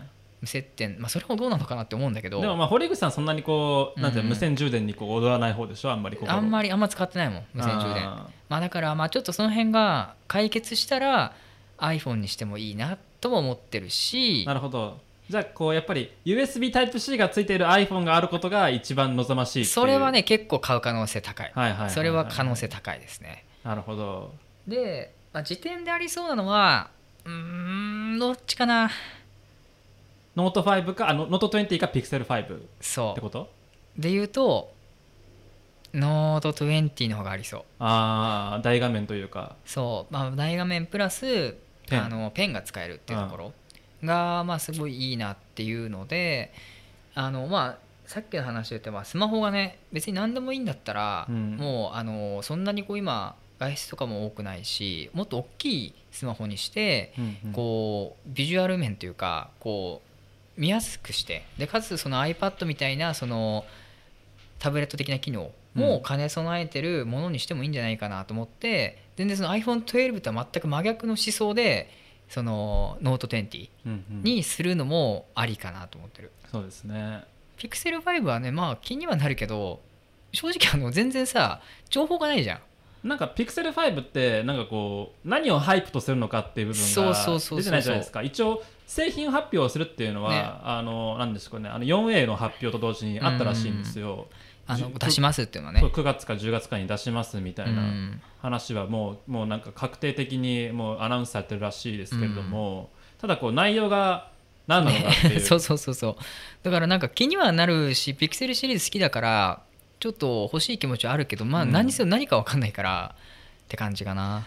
あのなんていうんですかね。ピクセルのなんか特にこう4ぐらいから見えてうんうんうるん。そのテーマというかね立ち位置としてこうななんていうのかな Google のやはりこうインターフェースとこそうね。うテクノロジーのなんかこうん。う実験機的なあるあるあ立ちる位置がなんかあるじゃないですか。あのレーダースキャナーみたいな。はいはいはいはい部分もソリソリレーダーね。ソリレーダーか、うん。ソリレーダーみたいな部分も含めて。なんかこうあれをこうスマートフォンソリューションというか、こうスマートフォンプロダクトとして魅力的にするというよりもなんかこうあそこでいろんな Google の構想というものとかソフトウェア的なこうインテグレーションとかあのテクノロジー的なあ部分っていうのをこう搭載するためのスマホなのかなっていう。いやそうだね。Google なんかそのクラウド上に存在する Google っていう概念を具体化しているのが Pixel みたいなうんうん。イメージがあるんだよね、そうですよね。ものとしてね。うん。でなんかアップル的な周辺サービスみたいなものうん。もそこにこうたくさんなんかこう実装していって、うん。こうアンドロイドなのかグーグルなのかわかんないですけども、っていうものをなんかこうこうどんどん進化させていこうみたいな思想は感じるじゃないですか。そうだね。逆に言うとこうピクセル以外のアンドロイドスマホからはその片鱗すら感じないっていう。わかる。なんかイノベーションを感じたよね。っていうかなんですかね。そのあ Google がやろうとしてるアンドロイドに対するその適用っていうものを誰も採用したいんですよね、Google 以外。うーん。わかんないけど、うん。いやー多分ねなんかそこはできないんじゃないかなと思うんだよね。あー。やっぱその Google Google なんかそのなんだろうな。その Google が推し進めようとしてることをどこの会社もまあ分かってないというかうんうん。なんかその世界観には多分共感してないと思うんだよね。あーそれもあるかもしれませんしあとはあれじゃないですかね、まあ、そもそも Android ってものが、うん。なんかこう味付けをするためのこうなんか土台というか、うなんていうのかな。あのこうき基本的なものを用意しとくから、うん。好きにあの好きなようにしてくれっていう要はうん。哲学があまり載っていないものじゃだったじゃないですか、うん。こうしこうなんか元々としては。そうね。だからこうそれにギャラクシーの YUI 的なものがあったりとかも各社うん。いろんなこうインターフェースを考えてうん。Android ってものをこう作ってたわけですけれども最近は結構その Google 側のフィロソフィーっていうのがこう Android の新しいバージョンには載っていると。はいはいはいはい。ただそれは Pixel 以外のスマホでは基本的に採用されないっていう。そうね。いやーてかあんまりなんかその Google の中に染まりたくないっていう色を感じるんだよね。あー。そのまあなんていうかさあのやっぱ Google のシステムってすごいよくできてるというかさ、はい。もうあの Google のフォトからさあの Google のクラウドからさ、うん。もう一通りのこうインフラは全部揃ってて、でうん。Pixel はそれをシームレスに使えるじゃん。もう全部 Gmail のアカウントを入れるだけで全ての中にこうつながって、こうまあ乗り換えても同じように使えるっていうのがあると思うんだけど、うん。やっぱ Galaxy とかってさまた別の企画用意してくるじゃん。Galaxy なんとかみたいなさ。そうですね、ギャラクシーアカウント的なサムスンアカウント的なものも使わせて、そうそうそう。基本的にはプラットフォームは Google は借りるけども、やっぱ自社のプラットフォームにもこう乗っかってほしいみたいな。そうそう。だすごいなんかこう Google に乗っかることにリスクを感じてるというか、うん。あんまりこう100%そこに委ねたくないんだろうなっていうのを感じて他の中華スマホとかはね。確かに。だからまあそれもあってなんかいまいちこうイノベーションが生まれないのかなっていうふうに思うんだよね。ちょっとこう、Android っていう一つのこう枠組みで言えば、うん。若干こう、ちぐはぐにはなってきてますかね、そういう意味では。そうそう特にギャラクシーとかも今言った話で言うと、こう、Android に乗っかってるんだけど、自分のところにも人を流していきたいっていやそうビジネス的な多分、ちょっとこうカニバってんだよね。そう目論みがあったりとかしてね。あそういう意味で言うとピクセルっていう製品をこう買いづらくしてるっていうのは大いにありますよね。そうなんだよね。うん。まあ選びづらいというか。そう。そこもあってそのまあ iPhone、iOS、Apple みたいなところとその Google、Android、Pixel みたいなところはもう同じ立ち位置だから、うんやっぱそこは気になるというかねそこの Google がどういうスマホを作ろうとしてるのかっていうのはやっぱ試してみたさはあるんだよね。うーん確かに。純潔の Android だからねあれが。そうですね、ただそのピュアアンドロイドをどこまあなんかこうピュアアンドロイドが使えるのはこうやっぱピクセルだけとかなんかそのうん。新しいアンドロイド例えば10とか9とかに乗ったものものも乗った機能も試せるのはピクセルだけみたいな状況っていうのは実はこうあ Google にとってはあんまりこう面白くない状態ではあるあるはずですし、本当はそれを広げたいんだろうけどもうね、ん。なかなか。逆にこう製品としてのね完成度って言えばギャラクシーとかは結構もう、うんなんかこう極まってる感じはそうね。ありますありありますからなんかその辺こうどっちを採用するのかっていう実験機を採用するのか今こう俺たちが俺が俺たちが考えた一番強いスマホを採用するのかっていうんそうね。感じもまあありますしね。まあ、あともう個人的にはもうスマホのイノベーションが止まってるというか、うん。もう iPhone とかもさ10ぐらいから変わってないじゃんほぼ。そうですね、内容としては。うん。だからそう思うとなんかもうともうスマホはそこそこのものでいいから、うん。別の分野で面白い製品を探したいなっていう気持ちもある。うんうんだからもう iPhone12 でもいいしみたいな。なんだもう SE でもいいしなみたいなぐらいのところはある。うんうんうん。うんそうですね。スマホね、スマホ難しいですね、うん。あだからまあ堀口さん的にはやっぱりこう USB Type-C の iPhone が出ることがあ一番平和。一番平和ですね。ソリューションとしては、そうなんだよね。最近、まあ、やっぱ iPhone にしたい理由の一つとしてもやっぱこうみんなが使ってるかってもすごい大事なポイントというか、うん。やっぱりその共通言語なわけじゃん。環境ですよねなんかこそう。エコシステムってこう内部的なものじゃなくてこうやっぱり使ってる人たちが形成するエコシステムもそう含めてね。そうそうそうそう最近のドコモかななんかの CM でテレビでやってんだけどさ、はい。おじいちゃんが iPhone にしてくれてよかった、ま、孫が iPhone でよかったみたいな CM があるんだけどさ、えそれはやっぱりその話しやすいからというか教えやすいし教わりやすいからみたいなうん。CM をしてて、まあその通りすぎるなと思ってアンドロイドとかだとさ共通の話題がないからあんまりこう人にも言えないし結構独りよがりになっちゃうんだよね。ー言語も違いますしそのなんか教えるみたいな話というとまあ、インターフェースも結構端末って違いますからねメーカーによって、でも iPhone ってみんな iPhone 同じ使い方できるから、うん。だからなんかまあその方がなんかあの自由じゃないように見えて意外と自由なのかなっていうふうに思うんだよね。うん。アンドロイドってそのすごいいろんな選択肢からこう自由に選んでるような気がしてるけど意外とそれでできることって狭まっちゃってるというか。そのあれですよね。こう自由であることがこうなんていうのかな。こうつなんていうのか体験としていいわけではないっていう。そうそうそうそうそう。そうこのジレンマでですよね。いやそうそうそう。それはすごい感じるなだからこうアップルってのは割とそこをかなりこう自分たちのこう哲学を持ってうんうん。こう慎重に慎重に解放していくわけですよね、そ次ウィジェット予約搭載しますけども。うそうね。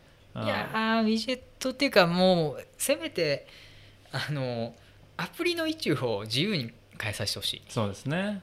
アプリを左上に詰めるんじゃなくてそう。置かせろよ好きなところにそうそうそうそうそう。そしたら本当に俺もう iPhone でもいいわ。全然不満ないだからあれがあるからやっぱりおあのなんかね大型のねやっぱり iPhone ってか選びたくないんですよ僕は。いやそう左上に届かないんだもん。そうそうそう。うん。だからプロ、いやだから今でいう11 Pro Max みたいなサイズはやっぱり買いづらいなと思っちゃうしそれだからまあ SE が好きってのもあるんですけど。そうね。わやっぱり iPhone 使いたいっていうのはエアドロップを使いたいし、それはでかい、うん。うん。あとは iPhone アプリを使いたいんですよねやっぱり。そうねそれもあるね。うん、やっぱりこうエコシステムの中にいるっていうのもそうだしアプリストアもねあのアップルというかアップストアの方がやはりこう充実してるのもあって。充実してる。うん。やっぱ新しいサービスとかってやっぱ iPhone から優先的にやっていくからうん。使えないものも多いんだよね Android ですよだと、ね。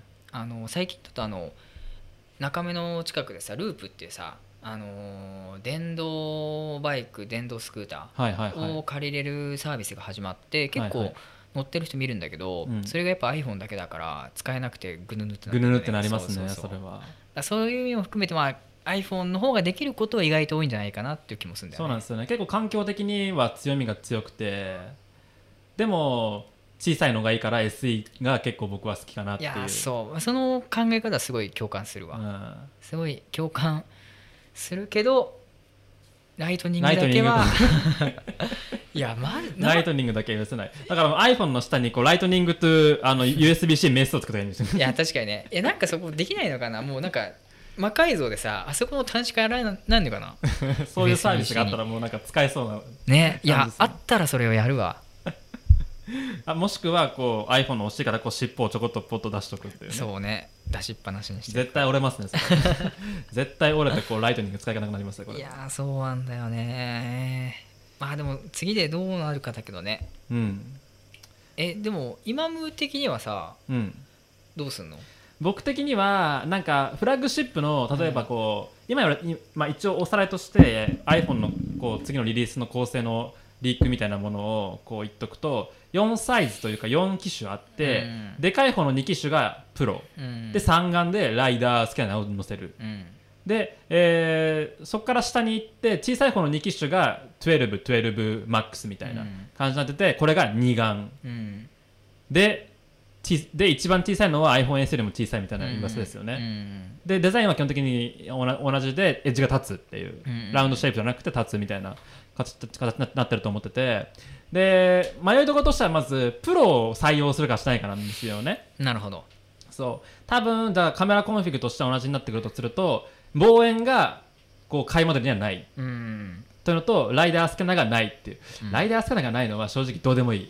どうでもいいよね。本当に使ったことある？今のところ。えっとねあの iPhone あじゃああの iPad iPad が来た時にデモをするように使っただけで、うん。基本的にこうああれで AR 体験がよく良くなったということは僕にはないんで、うん正直、まあ、アップルがこれから例えば AR メガネを出そうとしてますみたいな文脈がはいまあこう多分に含まれてくるのであれば、うん。こうプロを採用してもいいんですけど、うんまだその辺ちょっとまだまだね。不透明なんで、うん。ね、あのこう iPad もあるんでじゃあまあっていうかこうスマホがスマホにライダースキャナーがついた時にこうじゃあなんなんていうのかな。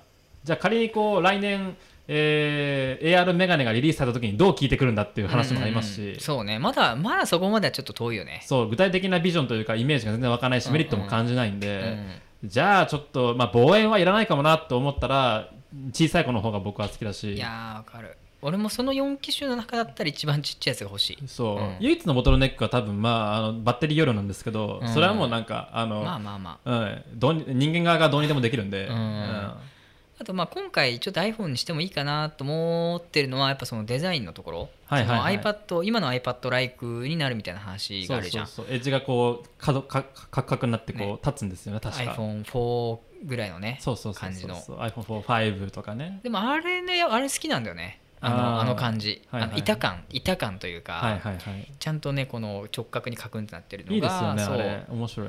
今やっぱさそのスマホもいろいろあるけどさ結局なんかデザインも似たり寄ったりじゃん。Android 含め、うん。でそう思うとまあまだ iPhone ってデザイン的には好きな方っていうかかっこいいと思うし、でデザインでスマホを選べることってあんまないからうんはい。だったらその今回のその iPhone がすごいいいデザインなんだったらそれだけで全然買える価値はあるなっていう。うん確かに。Android はねなんかかっこいいスマホがない。まあ見た目が。そうですねアンドロイドってやっぱりでもなんか例えばギャラクシーを買おうと思ったら、まあなんかこうギャラクシーのデザインっていうのはもうなんかかけられてるし、うん。ね、ピクセピクセルはちょっとなんか僕はもうハードウェアとしてはなんかグレがたいんですけど。まああれはあれで一個哲学あるからなんかね。そうなの？あれはまあそうだね。Google のこうなんかデザインフォーマットデザインこうガイドラインみたいなものをこう。なんかこうハードウェアに落とし込んでるのか知らないですけども、うん そう。そうだね。いやーやっぱねやっぱねそのアンドロイド特にそのなんだろうなその OPPO とかもそうだし、うんうん。ファーウェイもギャラクシーもそうだけど結構さなんかギラギラしてんじゃん。なんかギラギラしてる。あれがあんまり好きじゃやっぱなくてうんそう思うとやっぱね iPhone っていいなと思うんだよね。でもなんか今回のギャラクシーのノートはそこに結構なんか挑戦してる感はあまりありませんか、確かにね。ちょっとなんか寄ってきたね。そうそうなんかミスティックブロンズとかうん。ブラックとかグリーンとか、まあ、グリーンはちょっとなんかまああのまあまあまあ強めですけどもやっぱりこうその iPhone がまとっているそのものとしてのこうなんかね高級感というか、ねうんあのアップルブランド的なこうイメージっていうものを、うん。やはりこう自分たちもこう作ろうというかね、まあ、今までもしてたんでしょうけどもやはりこうそこは所有感的な部分はね答えようとしてるのかなって気はしますよね。でもまあ、やっぱ iPhone ってこうなんか知らんですけどこうちょっとこう輝いて見えますよね、まあちょっとやっぱねシュッとしてるよね。シュッとしてる気がするそうしますよね。iPhone ってね、うん。でそれでちっちゃくて iPad-like な iPhone が出るんだったら俺は全然もうそれだけでいいなと思う。あライトニングじゃなければ。ーライトニングじゃなければ。あーでもまあなんかこれは堀口さん決定打にかけるこうスマホが並ぶ中で結局うん。iPhone にしましたっていうこう未来も見えますね、いやー見えるね。うん。結構 iPhone モデル説はあるかうな、ん。まあでも多分でもこの話がこう暗示してると思うんですけども多分小さい方の12うん。がまあこれが本当に出るのであればかなり人気出そうですよね。いや結構売れると思う、うん。いややっぱそれ iPhone SE がよ iPhone SE のサイズ感が良かったけどスペック的に微妙でって買わない人は結構多いと思う。それは多いと思うしあとはまあやっぱりこうフェイあのこうタッチ ID じゃなくてこうエッジとエッジのうん。どっちがあってもいいからああいうこうモダンなあのね。スマホを持ちたいっていう人はいるかもしれませんよね。そうねいやそう SE も一瞬ちょっと欲しいなと思ったんだけど、うん。やっぱそのベゼルが寄りづらくて。まあそれはわかる。うん。あのちっちゃい筐体でベゼルの太さやばいなと思って、うん。まあだからまあでもそれがね今回デザインが変わってこう全面になるんだったらすごいいいスマホだなと思うんだよね、そうですね。うん。僕は、ま、僕僕は結構 SE 推しだったんですよ。あのというかあの SE 発売から今日までね今日までって最近まで、うんでそれに風穴を開けようとしてる 4A っていうピクセル 4A っていうスマホがあってこれがね5000円安いんですよね SE よりも。い安いよね。でしかもディスプレイが結構エッジとエッジなんでそうね。あのねこれはねそういう意味では強いなっていうふうに。4A はまあよくできてるというかもう本当にあのコスパで言ったらすごいよねコスパで言ったらちょっとなんかあーまあそういう動画多分これから作ると思うんですけど、はいはいはいはい。SE と 4A どっち買うかみたいな意思決定は結構面白いなってそうね。思いますね。まあまあなんか選ぶような考え方は一緒だけど、まあ、iPhone なのか Android なのかみたいなねうん。とこはあるかな。そうですね。同じような人が Android で SE 使ってる人が Android 行くんだったら、まあ、4A とか選びそうだなって感じ。なるほどねあちょっと今あのコメントをちょっとよよあの読もうと思うんですけど、うん。あの面白いのがあって I iOS14 でウィジェットだったり PNP とかを大画面でこう押してる押していこうとしてるはずだから、うんうん。こう小さい方は出ないんではないかっていうふうにこう予想してる人がいますね。はいはいはいはい。あ PNP 使ってる？Android で。ー PNP はあーでも YouTube とか見るときは結構使ってるああ確かに。でもそれ使うな。確かに使うわ。まあでもなくてもべ正直あんまりなんかね困らないというか YouTube プレミアムに入ってれば困らない、そうね。わかる。まあ PNP 使って便利な時もあるけどでも少なでもそれでも S20 のちょっと大きめの画面ですらやっぱちっちゃいから見づらいなって思うからそう思うとまあスマホサイズで PNP っていうのがあんまりもう実現的じゃないのかなって思っちゃうんだよね。うんそうね。だったらもう別になくてもいいかなっていううん確かに。気はするまあできるのはいいですけどね。ね。うん、でも多分たなんか、うん。YouTube は対応してくれない気がする iPhone での PNP には。いやーどうなんだろうね、うん。まあプレミアムだったらできるようにしてほしいけどね。うん、でもやっぱ一みんな一番見るのはやっぱあの Apple アップなんだっけ？えっとなんだっけ？名前が出てこなかった何？々 Apple アーケードじゃなくて Apple TV か。Apple TV Apple TV ではなくて YouTube でしょやっぱり、いや YouTube でしょ。うん、Apple TV 見てる人見たことない、見たことないことはないや。あ見たことないことはないの機能を待望されてるのはもう YouTube だよね。明らかに YouTube ですね。でも一応ねブラウザで開くとねあの PNP できるっていうのはあるんですよ。うん。裏技が。あでもそれ、ね iPad だけかな、うん、iPad ってアプリで PNP ないんだ。えーっとね、えー、Amazon, Amazon プライムは PNP できる YouTube はできない？YouTube はねそう普通にやるのできなくて。あそうなんだ。そうブラウザ系じゃいないと。そうサファリでゴニョゴニョってやるとできるんですけど。なるほど。いやー悩ましいね、まあ、iOS14 どうなるか。そうですね。あちなみに僕はあの2010 2020年多分10月あたりの僕のスマホ構成は Z フォールド2とあと小さい方の12はいはいはい。iPhone12 になる予定あ今のところ構想で言うと。構想で言うと。Z フォールド2っても発売は決まってんだっけ？あのね、一応9.1って言ってるんですけど9月1日。うん、ただただ値段が分かんないのとあの そうね。そう。あの本当に出るかどうか分かんないのと日本に出るかも分かんないっていうのがあって。Z フォールドはいくらだったんだっけ？えっとねあい1個目のフォールド？い20万とか？や30万ぐらいした気がする。万ぐらい、うん、いやじゃあそんぐらいはするんだろうね。すると思う。ねえ悩ましい。でもでも一個ねちょっと可能性というか憧れがあるのはさあのギャラクシーフォールドというか、まあ、ギャラクシーシリーズってあれできるじゃんあの DeX、DeX ね。あれでさなんかいろいろ完結できないのかなっていうちょっとしたこう妄想はあるんだけどさ。あのあれはあれですね使いやすいというかすごくいいって言ってるタイプの人と対応アプリが少なすぎて全然何もできないって言ってる人に2つに分かれますね。まあそうだよね。まあでもアプリがないっていうのはその通りだよな。うーんあデックスを使う限りは多分ん。Android 純正あ違う違うあの Galaxy 純正を結構使い込んでいかないとうん。まああの綺麗なワークフローにはならないんじゃないかなって僕試してないですけども、うーん。確かにね。っていう感じかな。1台でできるっていうのはねいいけどまあでもそれこそできることないんだろうな。でもなんかこの間の Galaxy アンパックドを見てて思ったのは、うん。やっぱりこうあのこれもなんか動画にしようと思ってるんですけどもあの Galaxy ってやっぱりこう Galaxy というか Android 全体ですけども、うん。やっぱりこう Apple に対してこうエコシステム的な部分でこううん見劣りするっていうところがあるじゃないですか、ね。でそれをかなり彼らは意識してケアしてきてるのかなっていうことはあのイベント見てて思ってて例えばストリーミングでは Spotify と提携しました。うん。ゲームは XBOX、ん。えーゲームパスみたいなのやってます。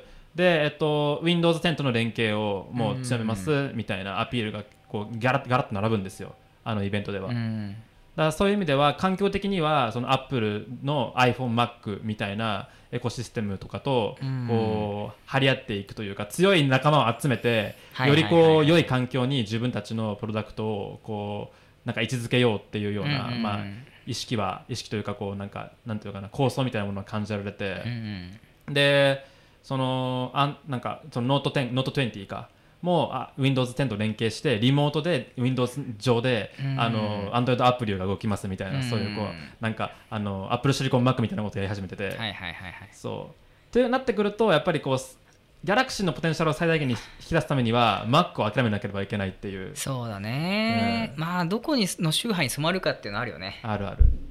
そう。だから DEX よりもむしろななんかこうノート20プラノート20と、えー Windows 10っていう組み合わせの方が体験がいい可能性もあるなと思って。そうね。そう。悩ましいね。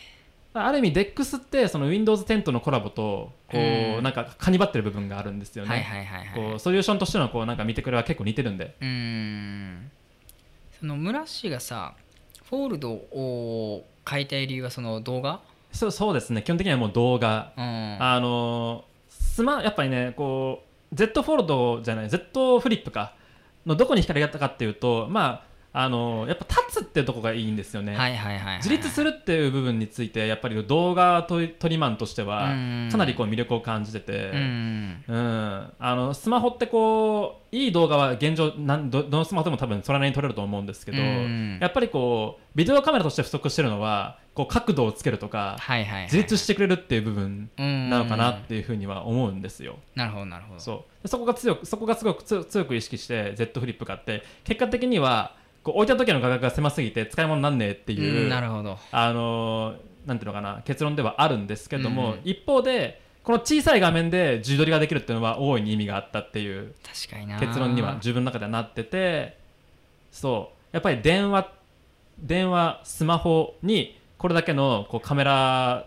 ビデオカメラ的なこう広がりっていうものが、うん。こうなんていうのかな備わっているっていうのは個人的にはすごくこう魅力に映るんですよね。なるほどうね、んいや Z フォールドはねまあ確かに気になるっちゃ気になるんだよね、俺も。あのやっぱあの漫画が好きでさ、うんうん。漫画毎日読むからさ、はい、あのこれぐらいの画角で見たいんだよね。あのドリキンさんがねあのフォード使ってるんですけど、うん。漫画読む専用端末になってるって言ってましたね。いやーそうだよね。そうちょうどなんか漫画開いた時のなんか大きさとなんかこうちょうどいいみたいな確かに。言ってて。今そのなんだろうえっ、とね Kindle Oasis っていうさはいはいはい白黒のやつとか電子ペーパーですね。電子ペーパーのやつあって3万円そうそうそうあれで漫画読んでるんだけどうん。まあそのまあ別で端末用意するぐらいだったらもう1台の中でフォールドで収まっちゃうのも全然ありだなっていうのと、うん。あとそのね Kindle Oasis はね見開きのページが表現できないのよああれは2ページ出ないですか？2ページ出ないのよ。もう1あーそうなんだ。ページをこうめくっていく感じだからまあ、あー。これだったらもう見開きもいけるのかなと思って。なるほどね。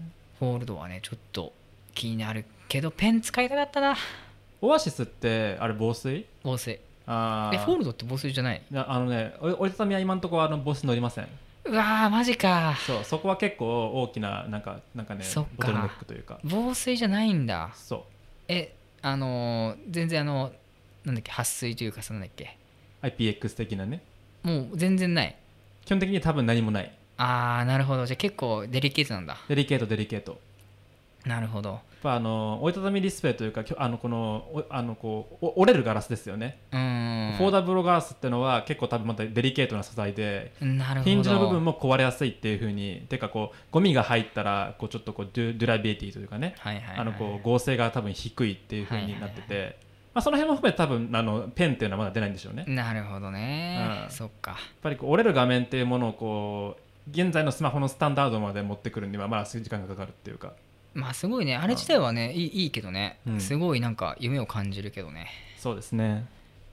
いやーなんだなんだろうな。でも僕もなんか自分でこの折りたたみスマホにビデオカメラとしてのこうなんか 機能を役割をこうなんかなんかね、うん。見出すとはね実際思ってなかった全然、まあ多分作ってる側もそういう意図はあんましてなさそうだもんね。そうですね、うん。そでもねこれすごくいい気がするんだよな。だってだって ZV-1 により広いなんかなレンズと手ブレ補正とうんこう電話をつけたみたいな方がそうだよね。よりこうなんかカメラとして考えれば全然いいよね。そうなんですよ。あそういう意味で言うとその外部音声を別で撮るっていうのは別で撮ってガッチャンコするっていうのは許せないワークフローで。そうね手軽さがね。まあそう。ZV-1 のマイクを載せてほしいね。そうですね。あれ結局買ったんだっけ？ZV-1 は。あ僕買ってない。あ買ってないんだ。結局。借り借りて借りて返してね、うん、結局いいやってなった。いやわかる。いやーそう。あれはスマホでもいいんじゃないかなと思っちゃうんだよなそうですね。そのスマホではいいんじゃないかな。そそのスマホの部分が僕的には、うん。そのその Z フォルト2じゃないかなないのかなって確かに確かに。でも高すぎるよね。いやー30万かきついね。高すぎるでそれでそれを次のシーズンにも買い替えるわけでしょ、そうだね。この Z フリップも20うん万したんで。え Z フリップってそんな高いの？高い高い。すっごい高い。で僕以外に持ってる人一人も見たことないから。俺もここでしか見たことない。キックステでしか見たことない。うんギャラクシーフリップ。コスパ悪すぎ、いやそうだよね。まあそうね。うん、高い買い物ですよ。高い買い物だよね。ZV-1 の方 ZV-1 多分3つぐらい買えるから。確かに。いやーそう。まあカメまあそうね。スマホをでもカメラとして捉えるとまた全然話変わってくんだよな。それこそエクスペリアとかも含めて、うん。あの辺とかはまたカメラとしてはさすごい優秀なわけじゃん。はい。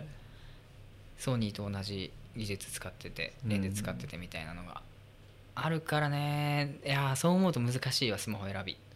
うん。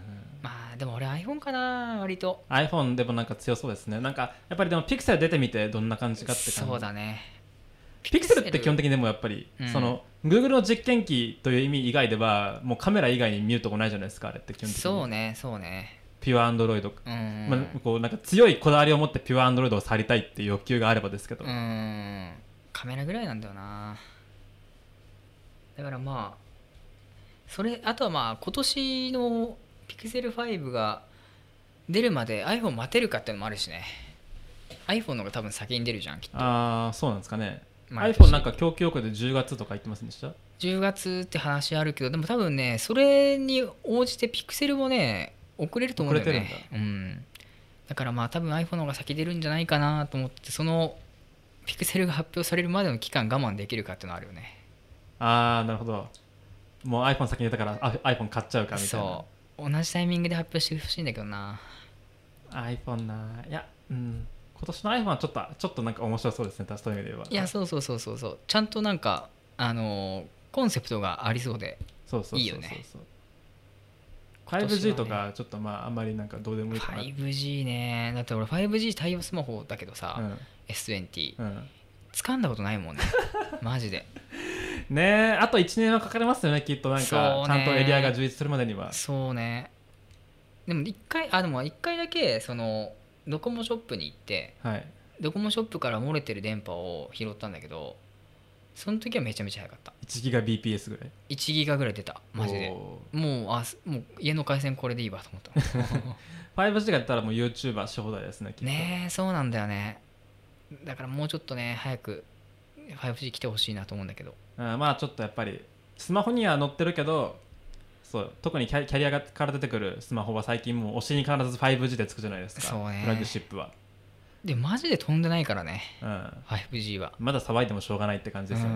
うん。来年の iPhone でも全然いいみたいな。来年でも全然いいマジで来年ですらどうかなって感じだもんマジで。そうですね。あオリオンさん、えーサポーター登録ありがとうございます。ありがとうございます。あサポーター登録したらなんか出んの？あのースーパーチャット的なやつが出るんですよ。はあなるほど新しく人がとあの入ってきてくれると。えーえそのさメンバーシップとサポーターはまた別？あ同じ同じ。あのキックスサポーターっていう名前をあのメンバーシップのあーのなるほど。なんていうのかな。あのそのグレードにつけてるだけです、えーあじゃあこの新しく入ってきてくれた人は新しくじゃあそのメンバーシップに入ってでかつこの動画を見見に来たってこと？そうですね。このライブを多分見る見るために。あ、はい。見るためにってことか。っていうか聞くために入ってくださったんじゃないですかね。なるほど。なるほどね。もしくはまあ完全にこのライブ関係なく登録した可能性もありますけど。確かに確かに。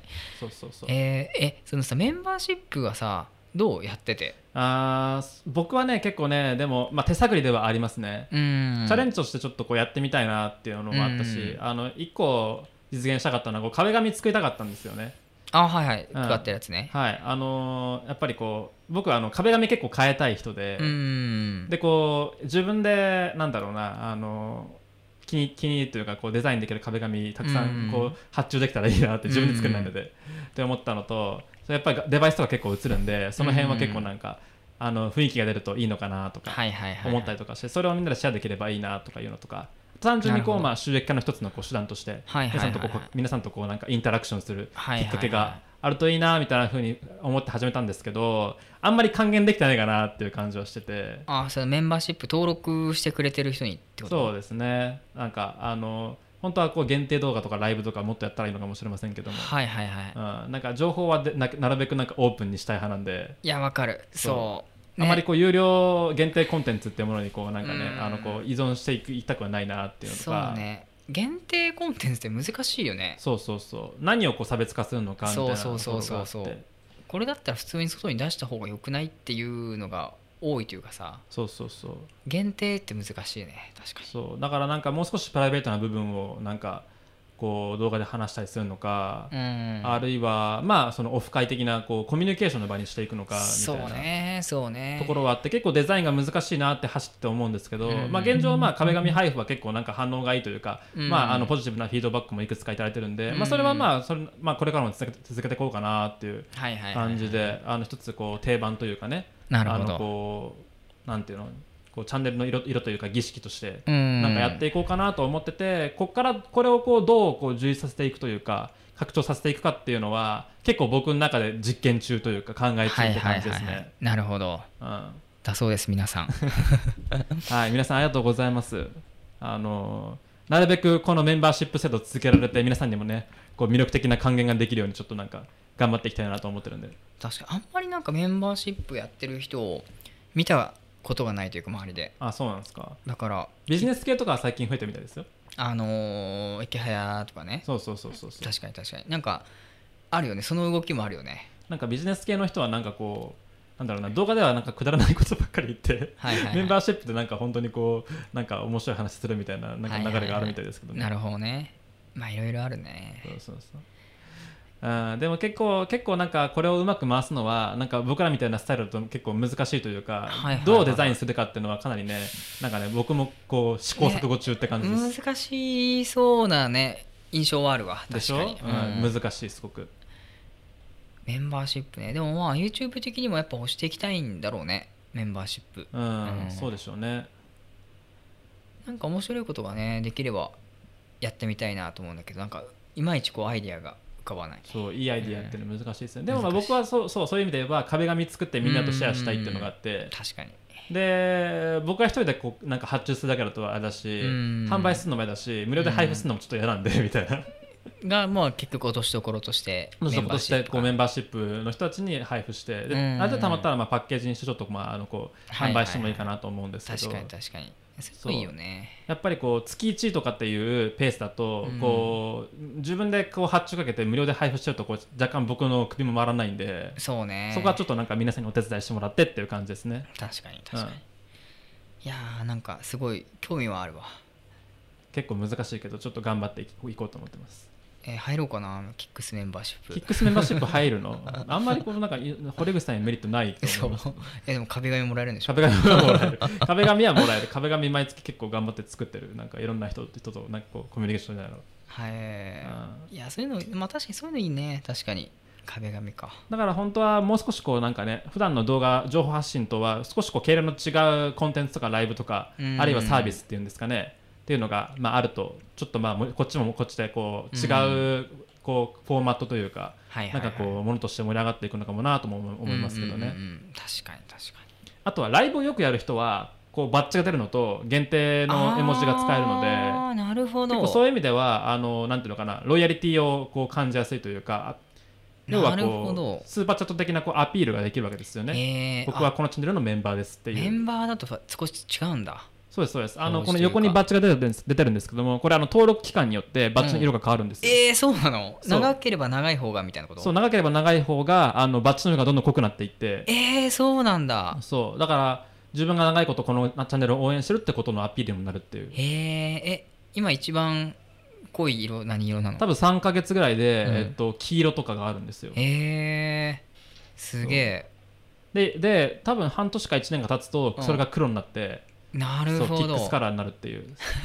あ黒が最終形態。多分黒が最終形態だった気がする、うん。へえすごい。作った時そういう風にした気がする。うわでも黒黒は見たいね。あしかも自分で何その設定ができるの？色の。ああのバッチあのデフォルトのものもあるし、うん。自分でこうなんていうのかな画像を作ってそれを登録することもできるんですよ。はあなるほど。なるほど。そえー、すごいねだからまあ例えばライブ配信一般のライブ配信をした時に、うん。そのメンバーさんのコメントは目立つようになってるんで、まあ、それをこう、うん。なんていうのかなあの重点的にピックアップするとかね。はあそういうそういうまあサービスの仕方もまあありますし、なるほど。えー、それは初めて知った。うん、あとはそう限定文字ですよね。限定文字。そうだからあの特にバーチャル YouTuber の人のライブとかは、うん。その傾向が顕著ですけどもメンバーの人だけが打てる絵文字っていうのがあってはあ。それで挨拶の定型文になったりとかなるほど。そうあの配信始まったらなんか定型文のスタンプがポンポンポンポンって出てでじゃあこれで終わりですってなったらその挨拶の定型文がポンポンポンポンってなってそれがバーっていっぱい流れてそれはあはメンバーの人しかできないみたいな。なるほど。うわそういうのあるんだ。いやへえ勉強になるわ。キックス限定絵文字はあんの？えーっとね、うん。あのキックスのロゴマークと「どうも」っていう。どうもどうも今村どうも、どうも今村さんのどうもだけ作ったんですけど、他になんかあのアイデアが全然なくて、あの枠はチャンネルのメンバーが増えていくと増えていくんですよ。うん。あのメンバーシップでそのメンバーの人数が増えていくとで登録できる絵文字の数も増えていくみたいな、えー、そうなんだ。そうそう開放制度がある,、えー結構面白いななんかそれ。あるんですけど、僕多分今16個ぐらい登録できるんですけども、その2個しか今絵文字ない。えー、あそういう風になってんだ。そう。メンバーシップが成長すると使える絵文字も増えていくっていう。へえうわそれなんか面白いね。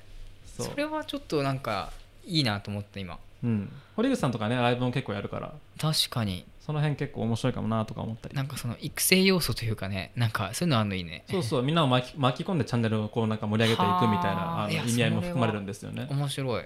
えー、ちょっとなんかそういう VTuber 見に行こうん、VTuber よくやってます、ううん。へえ VTuber とかああとは限定ボイスとか。限定ボイス。限定配信とかっていうのをやってるみたいですよあーはいはいはいね僕はちょっと入ったことはないですけど、はいはいはいはい。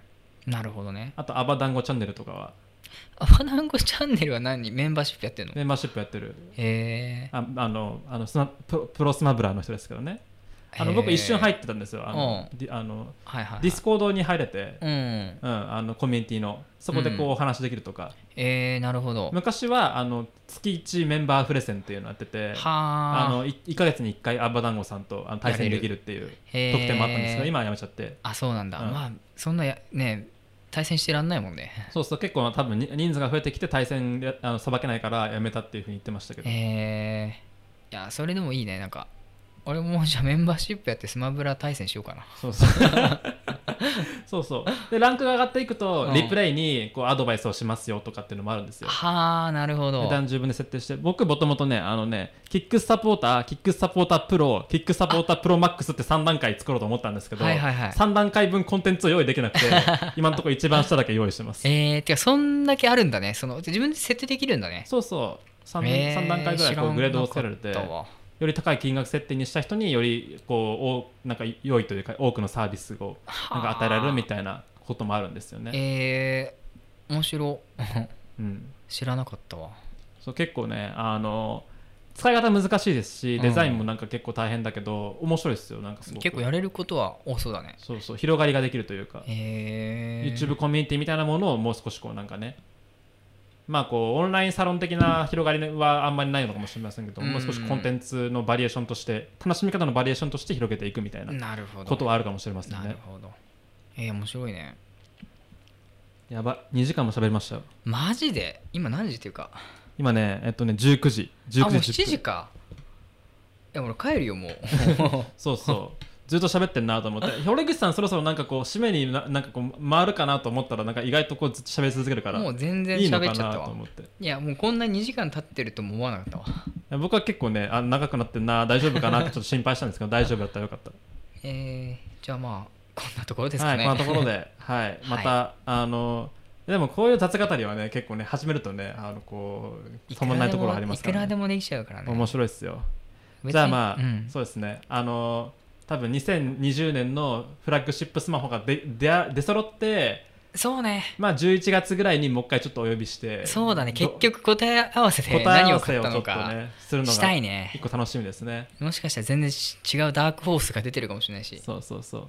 あの話そうと思ったね。あの S なんだっけ？α7S3 の話とか全然しなかったけどね。あしなかったね。うん。まあそれは今度,、まあまあまあまあ。今度いいでしょう。今度しましょう。今度圭介君呼んでしましょうかねはい。じゃあというわけで、えー感想はツイッターで「ハッシュタグキックス」までお願いいたします、えー YouTube で聞いていただいている方は、えー高評価チャンネル登録もよろしくお願いいたします。というわけで今週今回のゲストは堀口さんでございました。ありがとうございました、はいありがとうございました。